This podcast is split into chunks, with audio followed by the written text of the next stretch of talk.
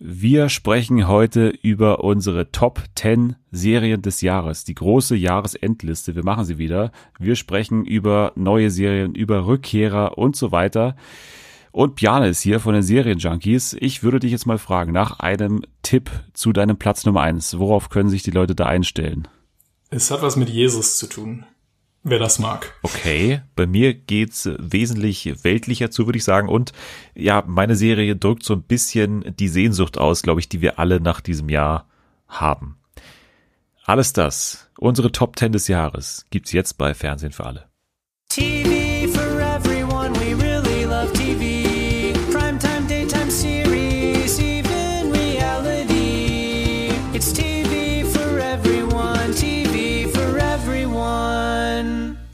Willkommen zurück zu dieser wunderbaren neuen Folge von Fernsehen für alle an diesem wunderschönen Freitag, kurz vor Weihnachten, mal wieder die Zeit zurückzuschauen.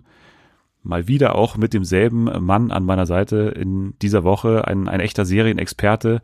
Er schreibt für serienjunkies.de live zugeschaltet aus der Weihnachtshochburg Wien. Hier ist Bjane. Ja, freut mich, dass ich wieder dabei sein kann. Danke für die Einladung. Immer wieder gerne. Es ist eine kleine Tradition, wenn man Tradition schon noch zweimal sagen kann. Aber ja, ihr seid gerade wieder, wie ich das verstanden habe, gerade wieder aus dem Lockdown entlassen worden, oder? In, in Österreich. Genau, ich habe jetzt noch nicht so viel davon mitbekommen, weil ich jetzt aktiv an meinem Leben dadurch noch nichts geändert habe, aber theoretisch ist jetzt alles wieder ganz normal. Nein, okay. nicht ganz normal, aber ja, es ist der, der strenge Lockdown ist jetzt wieder vorbei. Die Geschäfte haben wieder offen. Eine Frage gleich dazu vielleicht, ähm, mhm. vielleicht auch im Hinblick auf das, was wir jetzt gleich besprechen. Und zwar, ähm, man könnte ja jetzt vermuten, dass wir natürlich irgendwie alle oder die meisten von uns zumindest mehr Zeit hatten, jetzt zu Hause zu sein und vielleicht auch mehr Serien zu gucken. Hat sich dein Serienkonsum in diesem Jahr großartig verändert? Kann man das sagen? Oder ist er mehr geworden oder sogar weniger geworden? Mm, so ein bisschen zweigeteilt. Beim ersten Lockdown habe ich gemerkt, ist er total runtergegangen. Weiß auch nicht genau warum. Ich war vielleicht einfach ein bisschen ermüdet oder so und habe dann auch deutlich weniger Serien als normal geschaut. Bin dann eher so ein bisschen zu Film oder tatsächlich auch wieder Bücher. Ähm, Kenn ich gar nicht. Aber Bücher, ne? Ja. Komisch. aber es ist dann besser geworden. Was heißt besser eigentlich? Eigentlich müsste man ja sagen, es ist schlechter geworden, weil der Fernsehkonsum dann wieder deutlich gestiegen ist beim zweiten Lockdown. Da hatte ich nämlich die kluge Idee, mir einen schönen Beamer zu kaufen. Und wer hätte das gedacht? Es ist deutlich cooler, Serien auf einem großen Bildschirm zu schauen als auf einem Laptop. Und da habe ich jetzt in den letzten Wochen auch wirklich alles nochmal nachgeholt, wo ich das Gefühl hatte, das hätte ich äh, liegen lassen und das muss ich jetzt nochmal für 2020 schauen. Deshalb die letzten äh, ein, zwei Monate waren nochmal sehr serienintensiv bei mir. Wie war das bei dir? Bei mir war es eigentlich exakt andersrum. Also bei mir war es der erste Lockdown, wo ich, wo ich wirklich intensiv irgendwie fast glücklich war, dass ich jetzt mal wirklich so eine Ausrede habe, komplett wirklich nochmal auch Sachen nachzuholen. Mhm. Also ich habe wirklich auch nochmal Sachen neu geschaut. Ich habe Succession nochmal wiederholt. Ich habe Watchmen nochmal geschaut. Ich habe nochmal Young Pope geschaut zum Beispiel. Also ich habe wirklich auch Rewatches gemacht, wo, wozu ich sonst irgendwie nie Zeit hatte. Aber ja. jetzt der zweite Lockdown, da war es bei mir so, dass es bei mir jetzt in den letzten ein, zwei Monaten richtig nach unten ging. Mhm. Aber wahrscheinlich auch so eine Mischung aus, es kam nicht mehr so viel, was mich jetzt so interessiert hat, muss ich dazu sagen. Aber auch, also andere Sachen, also Reality war jetzt in den letzten Monaten einfach so viel, was rauskam, deswegen war ich da eh eingespannt. Ja. Äh, dann auch noch Among Us, ich habe ganz viele Among Us Streams geschaut, die dauern ja mal drei, vier Stunden lang. Von daher, äh, das hat mich alles ein bisschen abgelenkt. Aber ja, die letzten zwei Monate waren jetzt ein bisschen weniger. Äh, deswegen, wir kommen auch gleich zu den Serien, die wir nicht geschafft haben, weil natürlich haben wir auch in diesem Jahr keinen Anspruch auf darauf, dass wir alles geschaut haben. Das kann ja keiner von sich behaupten, glaube ich. Ja, was ist denn so für dich eine Serie oder, oder mehrere, von denen du fast traurig bist, dass du sie hier nicht erwähnen kannst, weil du sie einfach nicht gesehen hast und, und vielleicht vermutest, dass die hier vielleicht drin gewesen wären, wenn du sie gesehen hättest? Es ist eigentlich, ich habe wirklich tatsächlich relativ viel jetzt noch nachgeholt. Das soll jetzt nicht arrogant klingen.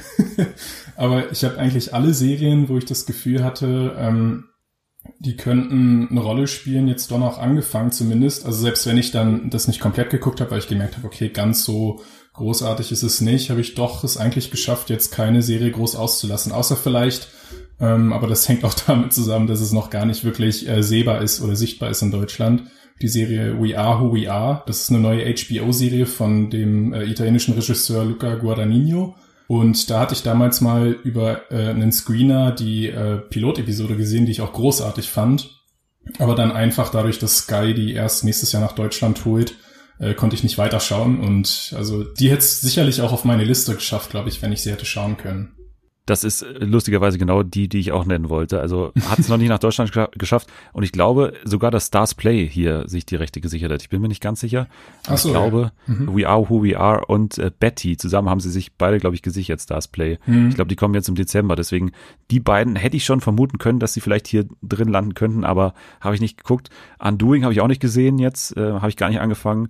Good Lord Bird habe ich nicht gesehen, aber interessiert ja. mich jetzt eh nicht so stark. Mhm und meine drei, ja, ähm, ja, wofür ich mich schon seit Jahren schäme, dass ich da nicht aufgeholt habe. Better Things habe ich nicht gesehen, die die letzte, letzte Staffel, nee, nicht letzte Staffel, aber die neue Staffel habe ich nicht gesehen. Äh, mhm. Good Place letzte Staffel habe ich nicht gesehen und leider auch, äh, und du wirst mich hier gleich rügen, äh, äh, What We Do in the Shadows habe ich weiterhin, weiterhin nicht gesehen. Immer noch nicht, weil ich nee. erinnere mich an letztes Jahr, als ich ja. die Serie da schon vorgestellt habe, da warst du, hast du dich sehr darüber beklagt, dass sie noch nicht äh, zu sehen ist. Und da dachte ich, da wäre das das Erste, was du tun würdest. Ja, aber jetzt läuft sie ja bei, bei Join Plus und ah, ja, äh, okay, deswegen würde ich das mal unter nicht verfügbar auch noch einstufen, ehrlich gesagt. Also. Ja. Ja, das stimmt. Nee. Also vielleicht muss ich mir mal Join Plus für einen Monat zulegen, weil die haben ja auch Fargo zum Beispiel, was ich nicht verstehe. Übrigens habe ich auch nicht gesehen, jetzt die neue Staffel, aber mhm. habe ich auch schon gelesen, dass es sich nicht so lohnen soll. Ja, von daher bin ich nicht so ganz traurig über diese ganzen Sachen. Also What We Do in the Shadows bin ich nach wie vor ein bisschen ja, weiß ich nicht, ich, ich kann es nicht ganz verstehen, warum ich das nicht gemacht habe, aber ja, bei den anderen kann ich eigentlich gar nicht so wirklich was dafür, würde ich sagen. ja, ja, das stimmt. Da kann okay. ich dich jetzt nicht für verurteilen. Gut. Äh, verurteilen können uns einige vielleicht für die Serien, die wir nicht erwähnen werden, weil sie es ganz knapp vielleicht nicht geschafft haben. Also mhm. Honorable Mentions ist das Thema. Ganz kurz, irgendwelche Serien, äh, wo du sagst, also da hätte ich gerne einen Platz dafür gefunden, hat es aber letztendlich nicht geschafft in die Top Ten. Ja, da hätte ich ein paar auf der Liste tatsächlich. Und selbst da würde ich eigentlich gern noch Honorable, Honorable Mentions, Mentions machen. selbst da sind einige rausgeflogen. Ähm, so am meisten tat es, glaube ich, weh, dass ich sie nicht raufbringen konnte bei Mrs. America. Das ist eine äh, Serie von FX und Hulu gewesen, die wirklich einen unglaublichen Cast hat. Also mit Sarah Paulson oder in der Hauptrolle auch ähm, Kate Blanchett. Es geht nämlich darum, dass ähm, um, um diese äh, republikanische, in Anführungszeichen, Frauenikone äh, Phyllis Schlafly, ähm, die so ein bisschen ihre eigene Form von Feminismus gelebt hat, indem sie nämlich den Feminismus so ein bisschen in die Tonne getreten hat, während dann parallel Gloria Steinem und andere Frauen da die Bewegung angeführt haben und sie war so das Gegengewicht und ist irgendwie total faszinierende und erschreckende Persönlichkeit. Und die Serie hat total, die war total großartig. Es war ein ganz sehr gut ausgestattetes äh, Geschichtsdrama, Period Piece aber irgendwie hat dann am Ende vielleicht doch das Besondere gefehlt. So, die Summe der Teile war super, aber es war einfach auch nicht mehr als das. Also das tat weh, dass ich die nicht raufbringen konnte. Ansonsten eine Serie, die ich auch unglaublich charmant fand, ist von Apple TV Plus die Animations ähm, Comedy Central Park von den Bob's Burgers Machern. Ich weiß nicht, ob du die gesehen hast. Habe ich gesehen. Ich würde dich auch hier bremsen, weil die kommt bei mir tatsächlich noch. Also da ah, würde ja, ich später noch drüber sprechen. ähm, Dann halte ich mich noch zurück, ja. Genau. Äh, ich kann vielleicht auch ein, zwei nennen hier, die ich nicht dabei habe jetzt hier. Und zwar auch Miss America tatsächlich hat es bei mir nicht geschafft, leider, auch wenn wir es gesehen haben und beide mochten. Also Anni und ich haben das damals besprochen. Mhm. Ähm, eine Serie, die ich erwähnen will, weil ich, ich glaube, die haben wenig gesehen, und zwar The Midnight Gospel. Also mhm. ich, ich hätte es gerne drin gehabt tatsächlich, aber ja. es hat dann letztendlich nicht gereicht, weil es einfach so ungewöhnlich ist. Es ist und total komisch, ja. Keine wirkliche Serie eigentlich wirklich ist es ja mehr oder weniger ein Podcast mit so einem Bildschirmschoner, der irgendwie drüber mhm. gelegt wurde aber also mir hat's wahnsinnig gut gefallen irgendwie, aber äh, ich glaube nicht so im Vergleich zu den anderen hätte es einfach nicht so gut reingepasst. Äh, Little America äh, mhm. würde ich vielleicht noch kurz nennen bei Apple TV Plus auch am Anfang des Jahres gleich gekommen, war auch super, war aber natürlich so ein Anthologieformat und deswegen auch mhm. immer schwer vergleichbar. Und da tue ich mich auch immer sehr schwer mit die auf die Liste ja. zu nehmen, weil das sind für mich weniger Serien als einfach eine Aneinanderreihung von Filmen. So. Ja, und vielleicht The Great würde ich noch nennen. Hat mhm. mir super gefallen, aber auch hier ist es halt eine Historienserie und deswegen kann ich mich da immer nicht so wirklich so zu 100 Prozent mit reinführen. Und ich glaube, Platz 11 wäre es gewesen. Never Have I Ever bei Netflix war mhm. für mich so einer der besten Young Adult Serien des Jahres und fand ich auch super, aber hat's hat's nicht geschafft. Ja, die würde ich auch alle unterschreiben, die du genannt hast, die mir auch alle sehr gut gefallen. The Great habe ich hier auch noch auf meiner Liste stehen. Ähm, und dann auch noch The Crown, die meiner Meinung nach dieses Jahr tatsächlich die beste Staffel abgeliefert haben, aber trotzdem in meinen Augen nicht für Top Ten gereicht hat. Und auch Normal People, eine irische Serie, eine Sally Rooney Adaption, die war auch ganz charmant. aber hat es bei mir auch nicht geschafft. Und ansonsten noch die zweite Staffel von Rami, ähm, das jetzt ja auch kein ganz so großer Geheimtipp mehr ist, weil Rami Youssef ja auch einen Golden Globe gewonnen hat.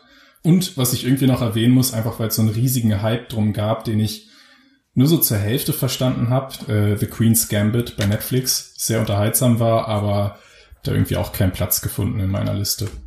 Ja, bei mir auch nicht. Es kam irgendwie auch jetzt noch zu knapp davor und mhm. so ganz habe ich es auch nicht verstanden, warum es so einen riesigen Hype gab, aber äh, so halb habe ich so. Also ich weiß, was die Leute meinten und so, dass Schach auch so wer, während des zweiten Lockdowns jetzt irgendwie Sinn ergeben hat, das zu spielen und so. Ja. Aber äh, nee, so die, die Top Ten da hat's nicht, hat's nicht gereicht. Ich freue mich, äh, dass Anya Taylor-Joy dadurch jetzt wirklich endgültig zum Weltstar geworden ist, dass sie jetzt ja. vom letzten entdeckt wurde auch. Ich glaube tatsächlich, ich habe noch ein paar hier stehen, aber ich glaube, die wirst du noch erwähnen, deswegen sage ich es einfach später, wenn wir dazu kommen. Mhm. Du hast jetzt auch schon ein paar genannt, die bei mir auch tatsächlich sehr weit vorne stehen, deswegen ähm, ja. kommen wir dann gleich wahrscheinlich noch ein bisschen tiefer dazu. Aber ich würde sagen, dann, dann können wir gleich einsteigen in die Top 10.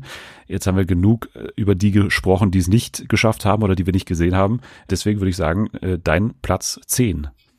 Ja, mein Platz 10 überrascht mich selber sehr. Hätte ich das letztes Jahr äh, jetzt gesehen, dass ich diese Serie in meine Top 10 des Jahres einordne, dann hätte ich mich wohl auch gewundert. Ähm, das ist nämlich The Mandalorian. Ich bin sehr spät erst dazu gekommen. Ich bin absolut kein Star Wars-Fan. Ich weiß gar nicht, ich glaube, ich habe sie auch erst durch meinen Beamer entdeckt, weil ich einfach eine bildgewaltige Serie brauchte, um äh, diese Wand dort zu füllen. Und da kam mir The Mandalorian dann gerade recht. Und ich habe dann erst im zweiten oder dritten Anlauf verstanden, was die Leute an der Serie mögen und was man auch daran mögen kann, wenn man kein Star Wars-Fan ist. Und das ist ganz besonders der Soundtrack von Ludwig Göransson, heißt er, glaube ich. Der jetzt irgendwie geschafft, so eine unglaubliche Kombination aus Western und asiatischen Klängen zu kreieren die so einen totalen pulsierenden Antrieb in die Serie reinbringen. Also man kriegt immer einfach richtig Lust, man kriegt so gute Laune, wenn dieser Soundtrack dann einsetzt. Das ist wirklich, das ist unglaublich unterhaltsam.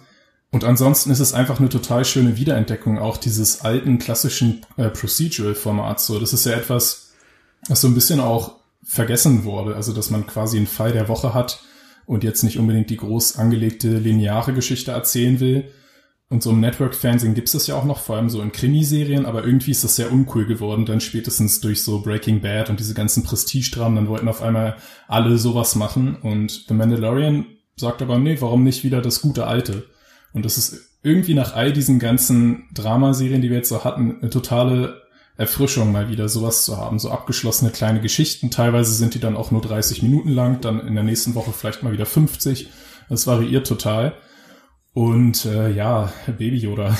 Baby Yoda ist einfach eine der wenigen guten Dinge, die es gerade auf der Welt gibt, die mich glücklich machen. Ähm, von daher The Mandalorian, für alle diejenigen, die vielleicht ähnlich wie ich da so ein bisschen zynisch drauf geguckt haben, so dachten, na hier Star Wars Fans, lasst mich damit in Ruhe, habt euer Ding, aber hört auf, das ganze Internet damit zu fluten. Also ich bin jetzt auch noch bekehrt worden und äh, vielleicht, wenn jemand dieser Serie noch mal eine Chance geben will, entdeckt er da auch ganz viel Tolles dran. Wie stehst du denn zu The Mandalorian oder zu Star Wars? Ja, also ich entdecke mich da wieder in dem zynischen äh, Menschen, den du gerade geschildert hast. Also ich, ich wäre tatsächlich genau der. Ich habe noch nie einen Star Wars-Film in meinem ganzen Leben gesehen. Mhm. Von daher finde ich einfach dazu keinen Zugang. Ich war auch sehr sauer auf die Serie und hatte irgendwie einen schlechten Start, weil sie halt bei den Emmys berücksichtigt wurde. Im Gegensatz zu anderen Serien, die es vielleicht mehr verdient hätten, habe ja. ich nicht so ganz verstanden. Und ja, also ich, ich kenne den Soundtrack, für den super, aber ich kann mir nicht vorstellen, dass ich da, also na, vielleicht soll ich es mal ausprobieren. Ich hatte äh, Disney Plus noch nie, von daher, mhm. wenn ich es hätte, dann hätte ich es vielleicht mal äh, so laufen lassen, weil es ja auch nicht so lange Folgen sind. Das ist schon mal sympathisch. Aber nee, so, ich weiß, also ich hatte bisher noch nie den Drang, jetzt mal so das auszuprobieren, ehrlich gesagt. Aber äh, wenn du sagst, sogar du als Nicht-Star Wars-Kenner oder, oder Fan, wenn es dir sogar gefällt, dann muss ich das vielleicht auch mal ausprobieren.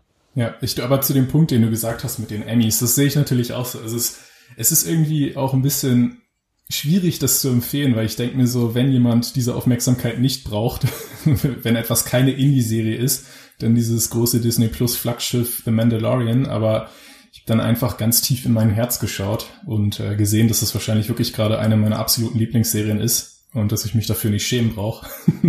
und deshalb hat sie es auf meine Liste geschafft. Auch wenn es natürlich Serien gibt, äh, die, auch von denen, die wir gerade genannt haben, dann würde ich jetzt auch sagen, dass zum Beispiel ähm, was sagen wir da, Mrs. America die deutlich wichtigere Serie ist, so auch was, was so die gesellschaftliche Relevanz angeht. Aber Star Wars ist, also The Mandalorian ist einfach total unterhaltsam und schön. Deshalb kam ich nicht drum herum.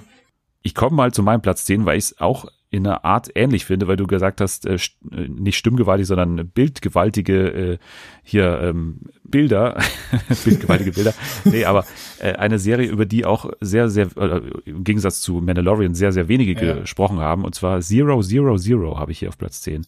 Oh, das ähm, ist ja interessant. Ja, ich habe nur den Pilot gesehen. Aber ja, erzähl mal, was daran besonders ist.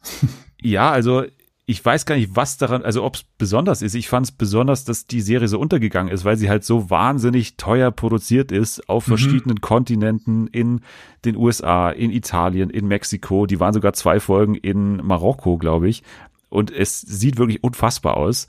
Eine Geschichte, die im Prinzip auch dreigeteilt ist. Also ein Geschwisterpaar gibt, äh, was so die, die zwielichtigen Geschäfte des Vaters übernimmt.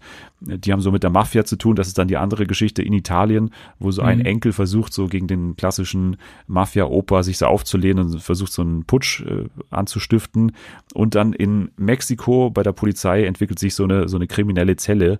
Und also wie das erzählt ist und es gibt auch immer sehr, sehr besondere Momente, wenn diese drei Storylines so überlappen und das passiert so pro Folge so ein, zwei Mal.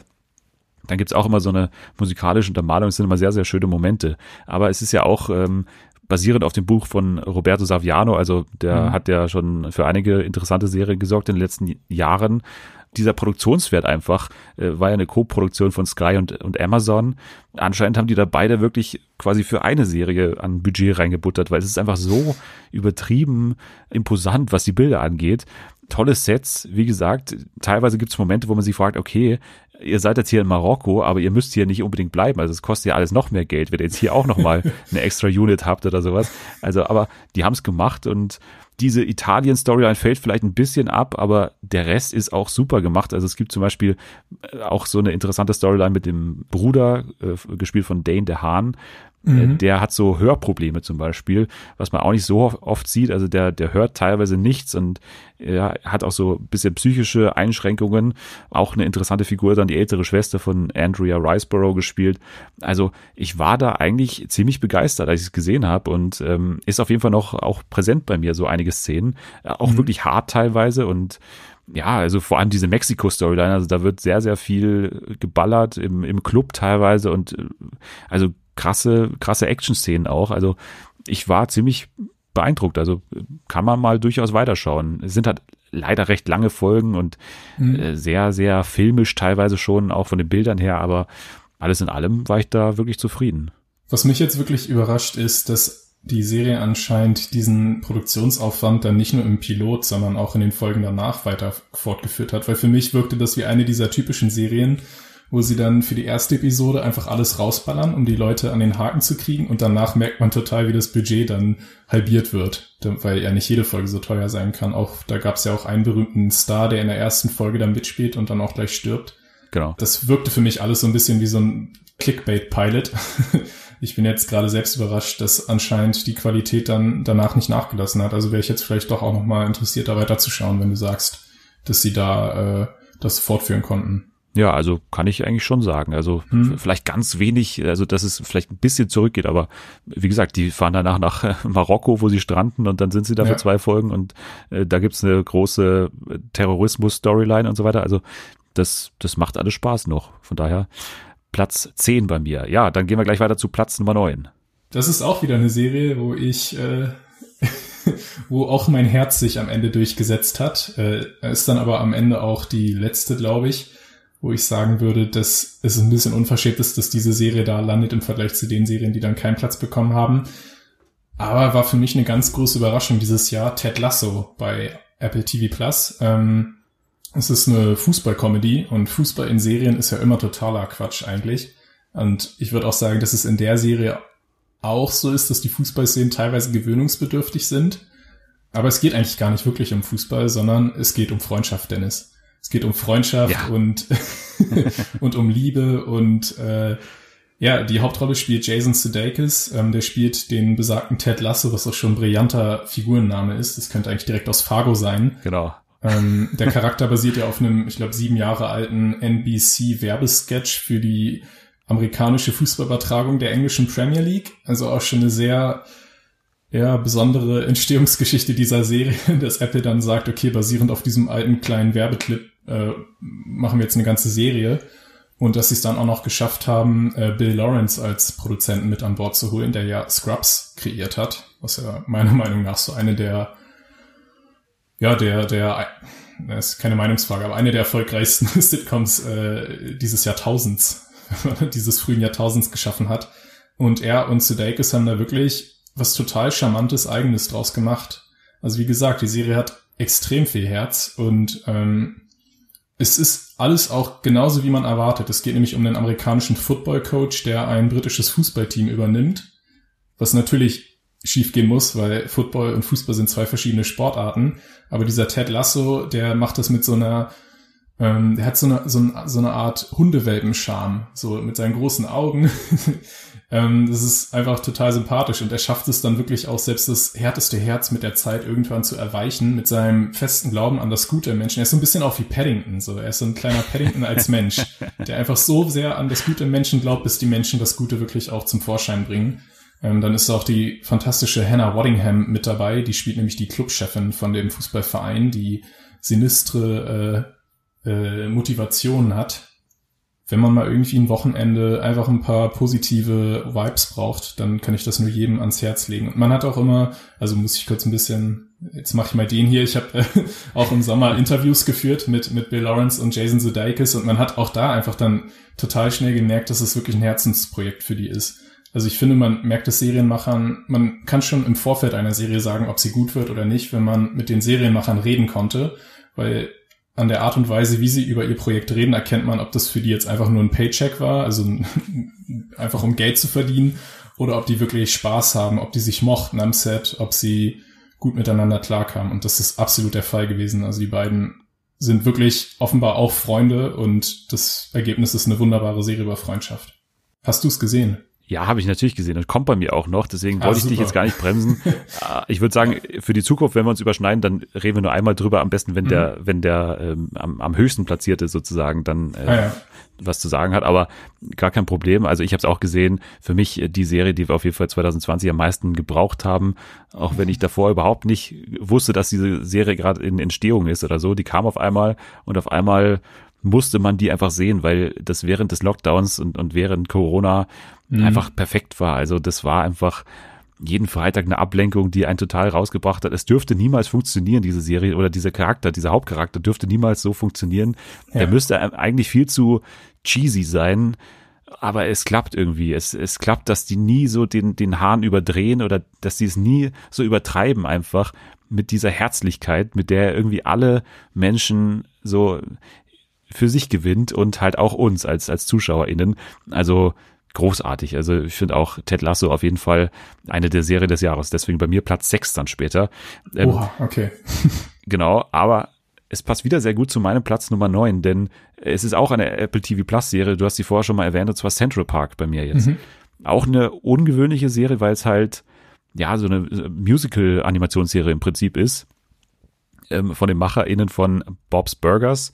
Also schon Leute, die sich damit auskennen, natürlich auch, die haben ja auch so Musical-Episoden mal gemacht und so weiter. Aber jetzt hier können sie sich voll ausleben, habe ich das Gefühl gehabt. Und sie haben natürlich auch einen Voicecast, der halt wirklich, also perfekt quasi beides vereint, was in den letzten Jahren erfolgreich war. Hamilton und Frozen hat man das Gefühl, mhm. so Hamilton meets Frozen, plus noch andere coole Leute, wie zum Beispiel Catherine Hahn als Mutter oder ähm, Titus Burgess als, als Sohn oder dann auch Stanley Tucci natürlich als als äh, Bösewicht Oma äh, und dann halt noch eben diese anderen Leute dazu. Also ja, er und David Dix sind genau. für mich ganz klar die Highlights, dass sie auch zwei Frauen sprechen. Ja. es ist so ein einfacher Geniestreich. If There's a Will von David Dix als, als Helen, als diese, diese Sekretärin oder diese Helferin dieser Oma von Stanley Tucci, der hat es bei mir tatsächlich auch in die Spotify-Jahresliste äh, geschafft. der und äh, I'm Gonna Own It. Ja. My name is Owen and I Own It. Ja. Von ja, Leslie ja. Odom Jr. Ja. Also ich war großartig. auch überrascht, wie, wie, wie gut die Musik einfach auch ist. Also es gibt ja viele Musical-Serien, oftmals dann auch wo die Musik okay ist, aber einfach nicht so besonders. Aber Central Park hatte wirklich ein paar ganz, ganz starke Einzelsongs auch. Als ich damals mal in New York war zum Beispiel, da war mein Lieblingsort auch Central Park. Und deswegen habe ich mich ja. da schon bevor ich quasi die Serie gesehen habe, eigentlich drauf gefreut, weil ich schon wusste, das ist für New Yorker auch so irgendwie so ein besonderer Ort, weil es ist tatsächlich ja so, wenn man da reingeht, kann man das gar nicht glauben, wie leise es auf einmal wird und so. Es ist schon so, so eine Art magischer Ort für viele und es kommt in der Serie ziemlich gut rüber, habe ich das Gefühl gehabt, ohne dass ich jetzt natürlich ein New York-Experte bin, weil ich da einmal war, aber äh, das, das ist mir schon aufgefallen und das sagen ja auch viele. Deswegen, ähm, Central Park schafft es irgendwie für mich so den, den Spirit vom Central Park, vom echten Central Park irgendwie äh, rüber zu bekommen. Ja, es ist eine sehr schöne Liebeserklärung an diesem Park, das stimmt. Genau. Dann haben wir zwei Apple TV Plus Serien auf Platz Nummer 9. Also dieser kleine Streaming-Anbieter hat es dann doch noch äh, weit geschafft. Bei mir kommt, wie gesagt, dieser kleine Indie-Anbieter. Ja, kleine Indie-Firma, äh, die wir jetzt hier nochmal pushen. Aber kommen wir zu Platz 8. Bei mir ist Platz 8 tatsächlich auch schon einmal erwähnt worden. Es ist nämlich What We Do in the Shadows. Ähm, die Begeisterung war vielleicht nicht ganz so hoch wie im ersten Jahr, einfach weil es nicht mehr neu war, aber, und es liegt auch schon relativ weit zurück, dadurch, dass jetzt dieses Jahr diese Pandemie war, ist es mir noch viel schwerer als sonst gefallen, mich an die frühen Serien des Jahres zu erinnern, weil es kommt mir so, ich war selbst überrascht, dass die zweite Staffel dieses Jahr war. Ich dachte so, das ist ja vier Jahre her oder so. Die Erinnerungen sind nicht mehr ganz so äh, bunt an die an diese zweite Staffel, aber ich erinnere mich trotzdem noch, dass es wieder in meinen Augen eine der lustigsten Comedy-Serien Amerikas äh, war und auch wieder äh, ein paar tolle Gastauftritte hatte. Zum Beispiel ist äh, das Kind aus, äh, aus äh, The Sixth Sense dabei. Jetzt fällt mir gerade der Name nicht ein. der spielt einen sehr lustigen Charakter ähm, und einfach auch wieder ganz schöne Einzelepisoden. Also für diejenigen, die das jetzt noch gar nicht kennen, kann ich vielleicht noch mal kurz sagen, worum es generell geht. Es ist eine Vampirkomödie. Es ist basiert auf dem neuseeländischen Film, der genauso heißt What We Do in the Shadows oder auf Deutsch mit dem furchtbaren Namen, ich glaube, Vierzimmerküche Sarg oder Fünfzimmerküche Sarg ähm, von Taika Waititi, der ja sowieso einer der coolsten äh, Filmproduzenten im Geschäft gerade ist, ähm, unter anderem bekannt für Thor, äh, Tor 3 oder jetzt auch bei The Mandalorian ganz aktiv mit neuen Darstellern auch, also im Vergleich zum Film, ähm, wo man auch erst so dachte, oh, ob das was Gutes wird, aber Matt Berry, Kaivan Novak und Natasia Demetrio heißt sie, glaube ich, die sind mir auch schon total ans Herz gewachsen, obwohl sie diese unglaublich schwierige Aufgabe hatten, ähm, Figuren neu zu besetzen, die man schon sehr mochte, nämlich damals hier mit Jermaine Clement und Taika Waititi selbst auch. Ähm, und es funktioniert nach wie vor genial. Und ich sehe auch irgendwie nicht, wie diese Serie an Charme verlieren kann, weil diese kleine Erfolgsformel, dass da einfach Vampire sind, was ja etwas sehr Gruseliges an sich ist, die aber alberne Dinge machen und eben auch wie, wie bei Ted Lasso nie den Bogen überspannen oder vielleicht manchmal überspannen, aber das immer auf so eine sympathische Art und Weise, dass es nicht schlimm ist. Das wird, glaube ich, noch viele Staffeln weiter funktionieren und ich hoffe, dass die Serie alt wird und wie gesagt noch viele schöne Episoden äh, auf die Beine stellen kann. Und ich hoffe, dass du es irgendwann auch für dich entdeckst, ja. weil dir entgeht was. Ja, also ich habe mich ja schon gefreut, ohne dass ich es gesehen habe, aber ich habe mich für dich ein bisschen gefreut, dass es bei den Emmys ja auch äh, ja. diesmal Erwähnung fand. Also das fand mhm. ich ganz schön. Aber wie gesagt, ich kann nicht viel dazu sagen. War nicht auch Nick Crow dabei in der Staffel? Habe ich das nicht irgendwo gehört? Der war in der ersten Staffel dabei. In der ersten Staffel, okay. Mhm. Ja, das ist natürlich auch ein gutes Argument. Ein verfluchten Hexenhut. Okay. ja, also mich macht vieles da äh, an, an dieser Serie sozusagen, aber ich habe es bisher noch nicht, noch nicht gesehen, deswegen kann ich leider nichts dazu sagen. Ähm, ich gehe gleich weiter zu meinem Platz Nummer 8 und frage dich aber erst, ob du es schon hast und zwar, oder ob du es noch hast. Mhm. Und zwar ähm, eine HBO-Miniserie, I Know This Much Is True. Kommt es bei dir noch? Nein, kommt nicht. Nee, okay. Also red, red frei. Ja, ja, ja. Okay. Und versuch nicht zu depressiv zu werden, während Nein, du genau das ist der, der Punkt. Ähm, als es damals rauskam, haben nämlich viele geschrieben, ja, äh, jetzt nicht sozusagen. Also jetzt, also jetzt gerade können wir das nicht brauchen. So eine, eine wirklich ultra depressive Miniserie mit Mark Ruffalo, der sich da gefühlt äh, jahrelang darauf vorbereitet hat, auf diese Rolle, da ein Brüderpaar zu spielen, von denen einer, ja, also psychisch sehr, sehr beeinträchtigt ist, der sich in der ersten Folge, glaube ich, die Hand in der Bibliothek abschneidet. Mhm. Also das ist äh, so der Ton, mit dem es losgeht. Und es wird nicht gerade leichter von den Themen, die es verhandelt, sage ich mal. Also es ist wirklich ähm, nichts für die Weihnachtsfeiertage, sage ich jetzt mal. Also ich glaube, da braucht man wirklich, also man braucht Zeit, man braucht auch vielleicht mehrere Tage. Ich würde es auch nicht bingen jetzt. Ähm, mhm. Aber wie gesagt, es geht wirklich um ein Brüderpaar, äh, beide von Mark Ruffalo gespielt. Er hat dafür auch den Emmy bekommen. Absolut zu Recht. Mehr kann man eigentlich gar nicht sagen, weil es passiert nicht so wahnsinnig viel. Also äh, es geht mehr oder weniger um die Vergangenheit der beiden, ne, mhm. mehr als um die Zukunft. Also klar, äh, der eine Bruder, von dem ich gerade gesprochen habe, der wird dann in eine Anstalt eingewiesen und Mark Ruffalo, der, der, der andere, Dominic, ähm, versucht dann quasi die ganze Staffel über ihn wieder da rauszubekommen, mehr oder weniger. Aber dazu muss er eben auch in seine Vergangenheit eintauchen und so weiter. Äh, tolle Nebendarstellerin, auch mit Rosie O'Donnell, die mich da überrascht hat, irgendwie als, als Wärterin da oder als, ja, schon, schon so eine Art Kontaktperson auch für den, für den, sag ich mal, gesunden Mark Ruffalo und äh, Catherine Hahn als, als Ex-Frau, also auch äh, tolle weibliche Nebendarstellerin die Geschichte hat mich super erreicht einfach, also emotional auch. Es war sehr, sehr melancholisch, aber mir hat es irgendwie reingepasst, so da irgendwie alle zwei Tage mal eine Folge zu sehen. Aber wie gesagt, es ist jetzt nichts, was man schauen sollte, wenn man gerade eh irgendwie so, so Schmerz hat oder irgendwie mm. gerade nicht zurechtkommt mit der Welt, dann, dann würde ich nicht so I know this much is true. Immer noch ein fürchterlicher Titel, ähm, ja. würde ich nicht dazu empfehlen. Ich weiß auch nicht bis heute, was dieser Titel bedeuten soll, aber äh, es ist ja ein Buch, glaube ich, auf dem das basiert. Und das mm. heißt mhm. also, ja.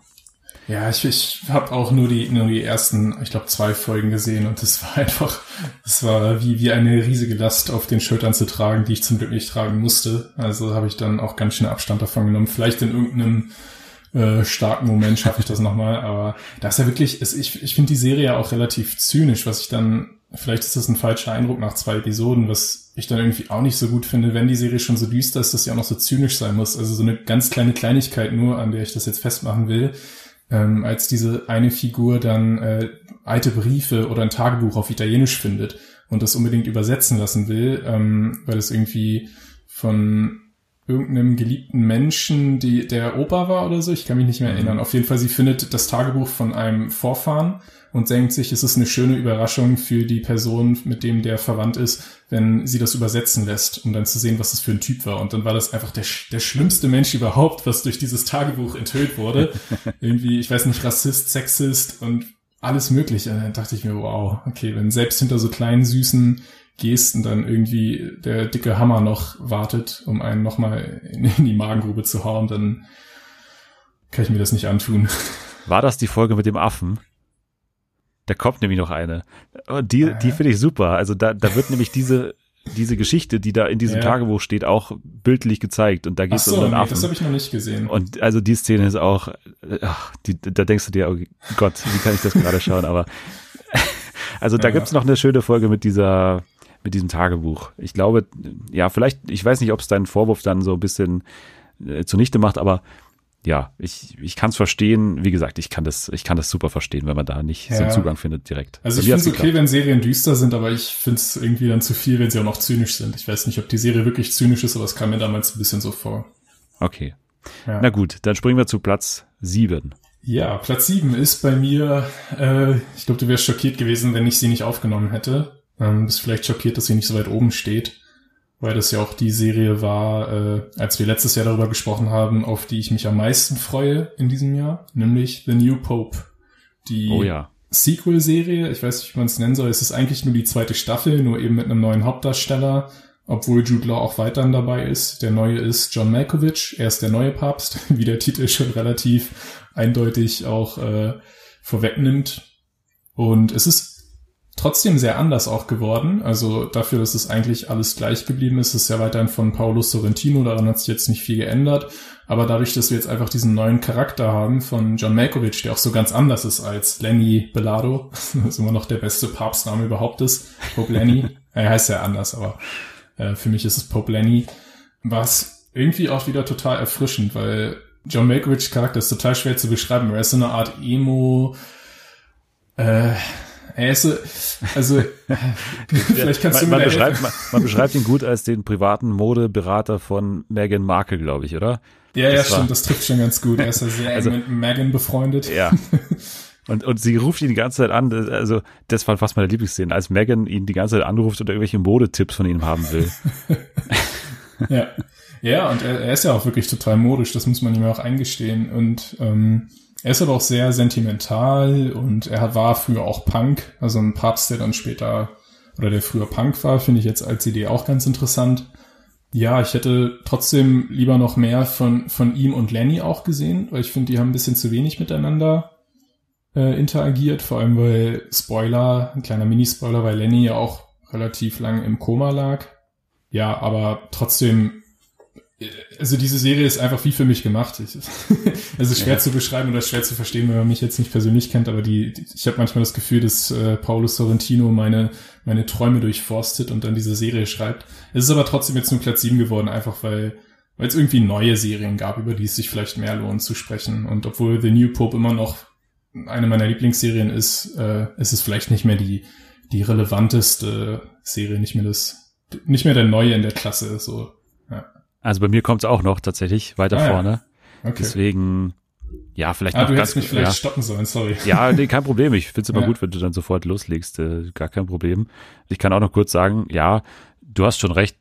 Vielleicht ein bisschen zu wenig Interaktion zwischen den beiden Päpsten. Also es war nicht Two Popes. Mhm. Also da, da wurde nicht quasi äh, zwischen den Päpsten wahnsinnig viel geredet oder, oder interagiert. Aber ja, allein schon so Szenen wie die Teaser-Szene, die man wirklich schon ein paar Wochen davor gesehen hat, als da Jude Law am Strand entlang geht und, und ja. die Nonnen, die Schwestern um ihn herum in Bikinis Volleyball spielen. Also das ist schon natürlich eine Szene, die man nicht so schnell vergisst. Und da gibt's viele, viele Szenen, die man einfach nicht vergisst, weil die halt audiovisuell so stark umgesetzt sind mhm. und so ungewöhnlich teilweise umgesetzt sind. Also die Musikauswahl finde ich immer noch grandios immer, ja. wie er da irgendwelche Popstücke findet, die dann aber doch irgendwo passen. Also allein das Finale dann am Ende finde ich einfach geil, dieses Bild. Äh, du weißt genau wahrscheinlich, was ich meine. Mhm. Äh, als da diese Menschenmasse ist. Also großartig. Und ich finde, man darf auch nie vergessen, dass man da drin auch noch äh, Kardinal Voyello hat, Silvio Orlando. Der mhm. spielt einfach wahnsinnig gut und seit zwei Staffeln, also zwei Staffeln lang, der ist ja eigentlich die große Konstante da drin ja, und hat stimmt. so lustige Szenen, so ein gutes Timing auch. Also darf man einfach, glaube ich, nicht vergessen, da immer wieder zu erwähnen. Hätte ich auch mal gern irgendwo nominiert gesehen, aber das ist wahrscheinlich viel zu, viel zu unrealistisch. Ja gut, dann komme ich zu meinem Platz 7, ein Klassiker. Ich weiß nicht, ob er bei dir noch irgendwo Platz gefunden hat, aber ich muss ihn drin haben. Auch eine Serie, die vor Corona kam und deswegen schon so ein bisschen leider in Vergessenheit geraten ist. Aber der letzte Teil der letzten Staffel von Bojack Horseman muss ich einfach hier nennen. Kommt mhm. er bei dir noch? Kommt bei mir noch es kommt bald. okay, dann, bald. Nee, dann überspringe ich ihn jetzt mal und dann, dann äh, warten wir gleich drauf. Weil so viel gibt's dazu auch nicht zu sagen und wir können auch nicht so viel spoilern ja. zum Ende. Deswegen überspringe ich ihn jetzt mal kurz. Also Platz 7 bei mir Bojack Horseman, bei dir war es mhm. äh, New Pope. Dann gehen wir gleich weiter zu Platz 6. Willst du dann diesmal Platz 6 machen, damit ich nicht Kann ich, kann ja. ich gerne machen. Ich kann dir aber gleich sagen, dass es Ted Lasso ist bei mir. Also, deswegen können wir den auch gleich wieder überspringen gleich. Äh, ja. Deswegen, ja, Platz 6 bei dir. Mein Platz 6, ähm, ich weiß nicht, ob er bei dir noch kommt, du kannst mich diesmal bremsen, äh, The Plot Against America. Ähm, Nein. David Simon Miniserie. David Simon kennt man ja hauptsächlich von The Wire, aber hat ja auch noch viele andere Serien für HBO gemacht, wie Tremé, vielleicht nicht ganz so bekannt, oder Show Me a Hero und äh, The Deuce auch mit James Franco. Und seine neue Serie heißt eben The Plot Against America. Es ist eine Adaption von einem ich, ich bin immer geneigt, Eric Roth zu sagen, aber es ist, glaube ich, Philip Roth, von einem mhm. Philip Roth-Roman, der so ein bisschen beschreibt, wie Faschismus in Amerika eine Chance hätte. Und es spielt ähm, ja in, in der Zeit vor dem Zweiten Weltkrieg. Und ähm, im Zentrum steht die, die reale historische Figur Charles Lindbergh, dieser Flugpionier, der über den Atlantik geflogen ist. Und ähm, es ist so ein bisschen alternative Geschichte, so wie man das vielleicht von The Man in the High Castle kennt weil dieser Charles Lindbergh, ähm, der auch in Wirklichkeit damals sehr mit den Nazis sympathisiert hat, der tritt als Präsidentschaftskandidat an. Und er gewinnt dann am Ende auch die Wahl und sorgt eben dafür, dass Amerika sehr äh, auch Richtung äh, Nationalsozialismus abrutscht. Und wir bekommen das Ganze erzählt aus der Perspektive einer jüdischen Familie, wo äh, Winona äh, Ryder auch dazu gehört. Also sie, sie, sie ist quasi die Tante von der, von der äh, zentralen Familie, um die es geht. Ansonsten ist da auch noch, äh, wie, wie heißt der, John Turturro, mhm. spielt auch mit. Das ist äh, so ein Rabbi, der am Anfang auch sehr viel Werbung für Charles Lindbergh macht und dann erst mit der Zeit merkt, was er da für, ein, für einen Typen an die Macht gebracht hat. Und äh, es ist, ich glaube, damals war es noch deutlich effektiver, weil es war damals noch eine ganz andere Welt. Da saß wirklich jemand im Weißen Haus, wo man nicht so ganz wusste, wohin der jetzt Amerika steuern will. Gut, er sitzt immer noch im Weißen Haus, aber es deutet sich ja an, dass das Kapitel bald beendet ist. Aber The Plot Against America hat, als es im März, glaube ich, rauskam, einfach wirklich nochmal sehr mit diesen Ängsten gespielt, was wäre, wenn Amerika komplett abrutscht. Und es hat es einfach sehr Schritt für Schritt realistisch gezeigt, ähm, wie das tatsächlich denkbar wäre. Mhm. Und es ist eine unglaublich effektive Serie. Ich habe sie jetzt auch so weit oben, weil sie äh, auch so eine Relevanz hat. Und ja, damals hat man es auf jeden Fall noch deutlich mehr gefühlt als heute wahrscheinlich, wenn man sie jetzt schauen würde. Hast du sie gesehen trotzdem auch? Oder? Ich habe sie gesehen und es war ja. vorher auch eine Serie, die ich bei den Honorable Mentions extra nicht erwähnt hatte, weil ich schon erwartet hatte, dass du sie noch drin hast. Ah, ja. Es ist eine von diesen vielen HBO-Serien in diesem Jahr, auch Perry Mason zum Beispiel, mhm. die ich irgendwie schon mochte, aber es dann letztendlich doch nicht bei mir geschafft hat, weil es immer so ein, zwei Versatzstücke gibt, die ich irgendwie nicht mochte. Zum Beispiel bei Plot Against America, diese ganze Sache mit den Kindern fand ich irgendwie also hat mich irgendwie ein bisschen, bisschen gelangweilt, ehrlicherweise. Mhm. Und ich fand es auch ein bisschen, aber das ist wahrscheinlich gar nicht so die Schuld der Serie oder des Buches sogar, dass der Vergleich zu Trump natürlich so auf der Hand liegt, dass ja. es mir an einigen Stellen fast schon ein bisschen zu plump war, dieser Vergleich. Mhm, und ja. deswegen habe ich es jetzt mal hier nicht drin, aber handwerklich toll und auch schauspielerisch. Also ich fand die Familie da eigentlich, vor allem die Erwachsenen, da gab es wirklich super Szenen, ja, super Dialoge. Zoe Kazan auch, hab, äh, mir ist gerade der Name nicht eingefallen, das habe ich so ein bisschen rumgeeiert. Zoe Kazan, Aber Zoe genau. Kazan spielt ja auch mit und ja. sie ist auch ganz wunderbar, ja. Dann gehen wir weiter zu Platz 5. Bei mir ist es wieder jetzt eine Serie, die du schon genannt hast, zwar The New Pope, also mhm. für mich auch natürlich äh, großartig gewesen in diesem Jahr. Auf jeden Fall sollte man sich das anschauen, weil es einen irgendwie komplett aus der realen Welt rausholt, weil es ist einfach so anders von den Bildern, die man sieht, von den Charakteren, die man sieht, also äh, über Kleinwüchsige bis Leute mit irgendwelchen anderen körperlichen Beeinträchtigungen und so. Also mhm. ich, ich habe irgendwie das Gefühl, dass da Sorrentino auch so eine ganz starke Faszination hat mit irgendwie so, so ungewöhnlichen optischen Elementen, auch auch optisch optisch ungewöhnlichen Menschen, wie gesagt, man, man sieht hier Sachen, die man anderswo nicht sieht und deswegen sollte man sich das mal anschauen. Es ist wirklich ja. eine Serie, die so ein bisschen rausfällt, auch äh, unter den anderen Serien, die hier drin sind, weil es einfach so ja absurd teilweise und so surreal auch ist, aber dann halt in einigen Momenten wieder so emotional wird und so echt ist. Das war Platz fünf bei mir. Platz fünf, jetzt habe ich ein bisschen Überblick. Du, äh, hatten ja. wir Platz fünf bei dir schon? Nee, das war ein Platz, den du nämlich schon genannt hast. Äh, Bojack Horseman kommt jetzt bei ah, mir. Ah ja, super, dann können wir darüber geredet, genau. Willst du anfangen? Äh, ja, gerne. Also äh, BoJack ist natürlich klar, ist äh, ja eine meiner Lieblingsserien. Und ich, wenn ich mich, ich habe das gar nicht so über, überblickt am Anfang, aber ich glaube, so die einzige Netflix Original Serie, die ich hier drin habe, und das ist ja schon außergewöhnlich, mhm. weil es halt die Serie ist oder eine der Serien ist, mit denen Netflix ja an den Start gegangen ist. Also ja, ich weiß nicht, wie man das jetzt deuten kann bei Netflix, aber irgendwie war das Jahr wahrscheinlich so, was die, was die absoluten Spitzenserien angeht, ist nicht so das ganz große Jahr. Ja. Aber Bojack hat's geschafft und absolut zu Recht, weil die Serie natürlich zu einem absolut guten und, und ja, zufriedenstellenden Ende gekommen ist. Also das war so, dass man im Endeffekt jetzt alle Charaktere nochmal gesehen hat. Man, man weiß, was einigermaßen aus allen Charakteren geworden ist. Man hat noch ein paar Fragezeichen. Man hatte auch ein bisschen was zu interpretieren am Ende noch. Aber gerade mhm. die, die vorletzte Folge, The View from Halfway Down, ja. also fand ich absolut großartig und äh, ein, ein tolles Bild, was da aufgemacht wurde. Man hat den Spagat geschafft, so auch Rückgriffe so in die Vergangenheit mit einigen Charakteren äh, zu, zu schaffen, einige da zurückzuholen, aber auch gleichzeitig dann, ja, doch äh, zu zeigen oder doch auch Bojack dazu zu verurteilen, was er natürlich auch falsch gemacht hat. Also der kam jetzt da nicht irgendwie ungestraft davon am Ende. Und ja, ähm, ja das muss man erstmal so hinkriegen, dass man dann trotzdem aber als Zuschauer irgendwie zufrieden ist am Ende. Und das, das haben sie hier geschafft. Äh, deswegen Bojack auf Platz sieben bei mir und auf Platz fünf bei dir. Genau, bei mir auch. Ich kann auch nur alles unterschreiben, was du gesagt hast. Ähm, ich hätte jetzt auch nicht unbedingt noch eine weitere Staffel gebraucht. Ich finde nach, äh, es waren ja im Prinzip, also offiziell sechs Staffeln, aber eigentlich waren es ja sieben, kann man sagen, weil es nochmal so aufgeteilt wurde. Es reicht auf jeden Fall. Es ist alles erzählt. Ich äh, fand auch das Finale genauso bewegend, wie ich es erwartet hatte. Ähm, auch die allerletzte Szene speziell, ohne da jetzt viel drüber reden zu wollen, aber die ist mir auch total im äh, Gedächtnis hängen geblieben. Und einfach auch wirklich, man, es ist vielleicht irgendwie nach so vielen Jahren, ist es ja schon als gegeben quasi so akzeptiert, aber es ist einfach unglaublich, dass diese, es ist eine Animationsserie, von der wir hier reden, die wirklich damit angefangen hat, dass es witzig ist, wenn äh, Tiere sich wie Menschen verhalten. Also dass, dass wir eben in einer Welt leben, wo, wo Tiere ganz normale Menschenjobs haben und auch, dass es tatsächlich auch noch Menschen in der Welt gibt, die dann auch mit Tieren interagieren, als wäre es das Normalste. Und es hat sich einfach weiterentwickelt zu einer der, der tiefgründigsten und emotionalsten Dramaserien, die es auch so gibt. Und auch die wirklich wichtige Dinge auch über psychische äh, Probleme zu sagen hatte, speziell über Alkoholsucht oder auch über Depressionen. Und ja, es ist einfach immer wieder erstaunlich, dass eine Animationsserie sich solchen ernsten Themen an, annehmen kann. Und ich finde es auch gut, dass äh, diese, äh, das Tuca und Birdie ist ja so eine Art Spin-off, also es ist ähnlich, in einer ähnlichen Welt, wo es auch so Tier- äh, oder menschenartige anthropomorphe Tiere gibt.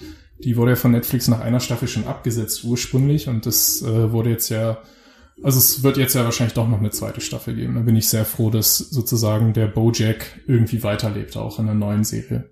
Genau, ähm, dann kommen wir zu Platz vier. Ich fange mal an. Mhm. Und die Serie habe ich vorher schon auch aus deinem Mund mal gehört, aber sie ist bei dir nicht hier drin. Deswegen kann ich sie hier äh, ja ohne sozusagen vorzugreifen erwähnen. Und zwar äh, Rami, die zweite Staffel. Ja. Ich hatte sie letztes Jahr noch nicht gesehen, die erste Staffel, als wir letztes Jahr den Podcast gemacht haben. Muss aber sagen, dass die zweite ich sogar noch besser finde als die erste. Und fand's, also ich fand's unglaublich, wie gut die mich erwischt hat. Die hat mich irgendwie auf mhm. einen guten, weiß nicht, die hat mich da gut erwischt irgendwie. Die hat mich äh, super erreicht. Äh, die zweite Staffel ist fast noch eindrucksvoller, weil sie natürlich noch einen Superstar dazu bekommen hat, und zwar Mahershala ja. Ali, der da als äh, Shake da reinkommt und äh, Rami gleich mal unter seine Fittiche nimmt und ihn jetzt versucht, äh, da von seinen Sünden zu befreien, von seinem gottlosen Leben. Äh, er versucht's ja, Rami versucht's ja immer wieder, aber ja, Mahershala Ali will jetzt sozusagen das letzte bisschen auch noch an Willen und Glaube an sich selbst da irgendwie reinbringen, dass der das endlich mal schafft. Also ganz mhm. kurz nochmal für alle, Rami ist ja die Serie quasi aus der Feder von Rami Youssef, der ja über sein muslimisches Leben in Amerika spricht, äh, so im, im, im kurzen. Die ganzen Probleme, die damit einhergehen, nicht nur sozusagen der Amerikaner mit äh, ja Muslimen, sondern auch unter Muslimen und sozusagen in der Familie, in der sich da bewegt. Also gerade auch die hat in dieser Staffel ganz schön viel zu tun. Also äh, überrascht mich auch immer wieder, wie sehr die Serie daran interessiert ist, diese Geschichten weiterzuerzählen. Es gab eine richtig gute Folge, finde ich, in dieser Staffel mit der Schwester, wo sie denkt, sie ist krank, sie ist todkrank, denkt sie. Mhm. Und das kennt man irgendwie doch von sich selbst so. Ich habe mich da so wiederentdeckt irgendwie in dieser in dieser Folge, weil die ja. da so eine Angst hatte, weil ihr die Haare irgendwie ausfallen und sie denkt, jetzt ist zu Ende, jetzt äh, von allen Seiten merkt sie da irgendwie, wie sie jetzt irgendwie krank wird und so weiter. Sie ist sie sterbenskrank und äh, ja, am Ende Spoiler, aber nee, das ist kein Spoiler, aber es stellt sie dann natürlich nicht als die allerschlimmste Krankheit raus. Ja. Aber auch äh, so der, der Onkel und die Mutter, äh, die wird jetzt auch langsam zu einer meiner Lieblingsschauspielerinnen, hier am Abbas. Ja, als aus Mutter. Succession kennen wir sie auch schon, ne? Genau hat auch eine super Folge, wo es um ja. ihre Einbürgerung geht und sie auch. Das ist meine Lieblingsfolge hat, auch, ja. Wo sie auch, auch Angst hat, dass sie da jetzt alles verkackt sozusagen bei den Leuten und, und sich da jetzt irgendwie mit der Polizei anlegt äh, und deswegen jetzt irgendwie ihren Einbürgerungstest nicht besteht. Und äh, auch eine geile Folge mit einer tollen ja, äh, mit einer tollen Cameo-Schauspielerin sozusagen, und zwar Mia Khalifa, die, die Pornodarstellerin. Ah, okay, nee. Äh, ja, habe ich auch zum ersten Mal gehört. Äh, die, die tritt hier auf und hat auch eine lustige, also eine, eine sehr surreale Szene auch äh, da, als, als sie da auftritt. Aber mhm. ja, es ist, es ist eine lustige Serie, die aber gleichzeitig immer noch sehr, sehr viel zu sagen hat. Und deswegen, Rami hat mich super erwischt in diesem Jahr. Ja, und auch, dass es wirklich so, also so Einzelepisoden für jeden Charakter gibt. Das, wie, wie du gesagt hast, die Mutter hatte eine starke Einzelepisode, die Schwester, aber eben auch der Vater und der Onkel und ich weiß nicht, ob man die Folge von Steve in, wo war das, Atlantic City, ist ja irgendwie auch so ein bisschen eine Steve-Folge. Also da kommt wirklich keiner, keiner zu kurz. Es ist einfach sehr schön, dass Rami Youssef, ich, ich kann mich nicht mehr so gut an die erste Staffel erinnern, aber vielleicht hat das jetzt sogar noch ein bisschen zugenommen, dass er den anderen Nebendarstellern jetzt sogar noch mehr die Bühne bereiten kann. Weil was muss er noch beweisen? Er hat jetzt seinen Golden Globe. Ja. Seine Karriere ist jetzt auf jeden Fall in trockenen Tüchern für die nächsten Jahre. Der wird vier Aufträge kriegen. Ähm, ja, wirklich eine sehr charmante Serie. Es gab auch in Staffel 1 diese Einzelepisoden. Ich erinnere mich noch an die Mutter, die mhm. dann Uber-Fahrerin wurde, weil es ihr irgendwie langweilig war. mhm. und die Leute irgendwie genervt hat im Auto und so. Also das gab schon auch, aber hier finde ich, hat man es noch irgendwie alles noch relevanter hingekriegt in der Staffel. Ja. Von daher, ja, Platz vier bei mir. Was ist bei dir auf Platz vier? Bei mir auf Platz vier ist eine Serie gelandet, äh, wo ich, also du hast ja auch schon erwähnt, das ist The Good Lord Bird ähm, von Ethan Hawke und Ethan Hawke spielt auch die Hauptrolle.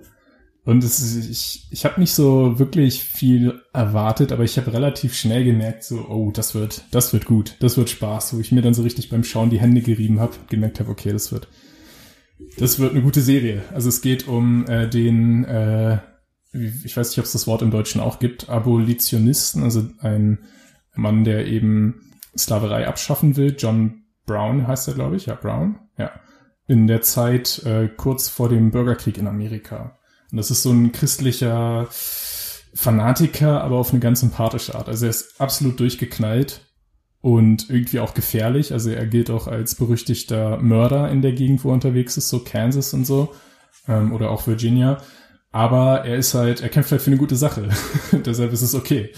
Ähm, es erinnert ein bisschen an Django Unchained von äh, Tarantino, also so ein Western-Streifen ist es auf jeden Fall. Und es gibt die bösen Sklavenhalter und natürlich dann die Helden, die gegen die Sklaverei kämpfen. Aber es ist vielleicht nicht ganz so, ich nicht, nicht ganz so comichaft äh, wie, wie bei Tarantino, sondern irgendwie auch mit, mit sehr durchdachten äh, Szenen und auch historisch ähm, vielleicht noch ein bisschen anspruchsvoller, weil eben auch viele echte Figuren vorkommen, zum Beispiel auch Harriet Tubman oder Frederick Douglass, auch wieder gespielt vom, ist irgendwie auch einer, einer der ganz großen Gewinner dieses Jahr, habe ich das Gefühl, David Dix, weil kann, wir hatten ja auch schon in Central Park erwähnt und ich glaube, mitgespielt hat er auch in Snowpiercer, obwohl das jetzt vielleicht nicht so erwähnenswert ist, aber auf jeden Fall Hollywood entdeckt ihn langsam, den Hamilton Star, was mich sehr freut.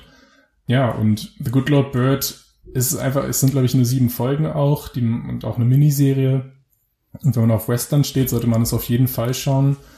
Ähm, aber auch so, es ist, es geht, ähm, erzählt wird das Ganze aus der Sicht einer, äh, eines Jungen, ähm, der, der aus der Sklaverei flieht ähm, und sich dann als Mädchen ausgibt, wenn man als, also weil er da dann eben sicherer erstmal unterwegs ist, solange er bei John und seinen, seinen Verbündeten dabei ist, als wenn er ein Junge wäre.